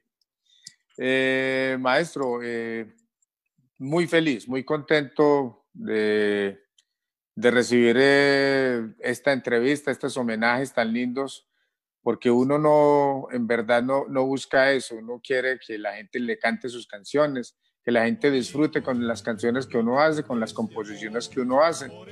Y de verdad un agradecimiento muy especial a Formemos Futuro, a Canitas al aire, a la doctora Diana por esta invitación tan hermosa que nos, que nos está haciendo a todos los autores y compositores, eh, que no hemos tenido tanto reconocimiento a nivel nacional, pero que sé que a partir de este momento las cosas empiezan a cambiar. A Jorgito, muchas gracias. Anderson, que no lo escuché. Francisco, muchas gracias a ustedes por toda esta maravilla de, de trabajo que están realizando. Espero seguirles colaborando y seguir con ustedes en todos los momentos que ustedes quieran que esté con ustedes. Y espero seguir disfrutando de esta música tan hermosa que nos ha dado Dios. Bueno, maestro, muchas gracias por esta charla tan amena, tan simpática, tan alegre. Creo que todos los que hicieron visita hoy nos vamos satisfechos Esperamos que continúe cultivando y nos siga regalando esas bonitas canciones. Y a su hermano que está ya en, el, en la vida eterna, que esté acompañándolo siempre como un ángel de ustedes y que algún día eh, las entidades oficiales como privadas reconozcan ese, ese gran valor, ese gran talante que ustedes han dejado a, nuestra patria colombiana. Le damos el cambio a nuestro compañero Anderson para que haga la despedida respectiva, a nuestro amigo Francisco. Muchas gracias. Y maestro, bendiciones y a su familia igualmente. Muchas gracias. Para ustedes también. Dios los bendiga. Bueno, vamos a escuchar. Este es otro bolero hermoso que se llama Amor Escondido. Que lo disfruten todos, que lo gocen todos. Y muchas gracias. Espero verlos y disfrutarlos en otra oportunidad. Dios los bendiga.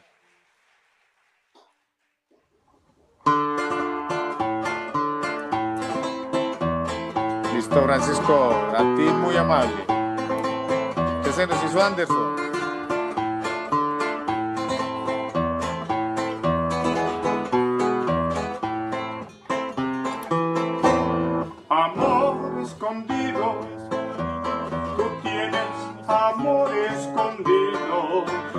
Amor eterno que ya no tiene olvido, porque lo guardas en tu pecho herido.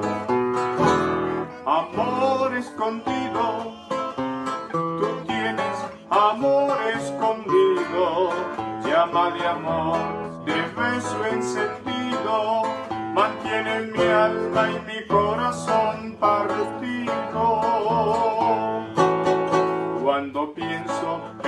real belleza, me estoy llenando de una gran tristeza, porque no puedo ni verte ni abrazarte, ni sentirte en mis brazos sollozar. Cuando creo que todo está perdido, me siento solo, me siento confundido Pienso en tus labios de púrpura encendido y así me embriago con tu amor escondido.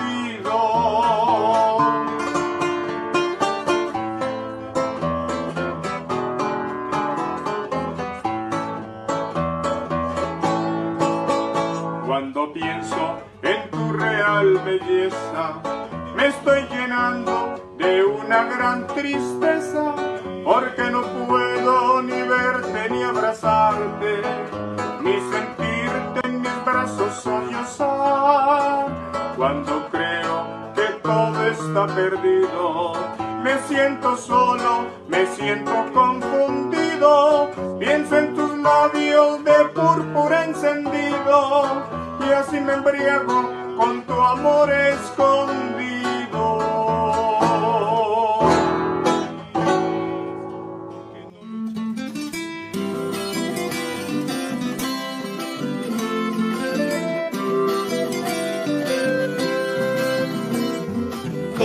Canitas al aire, el programa musical. Canitas al aire, el canal tradicional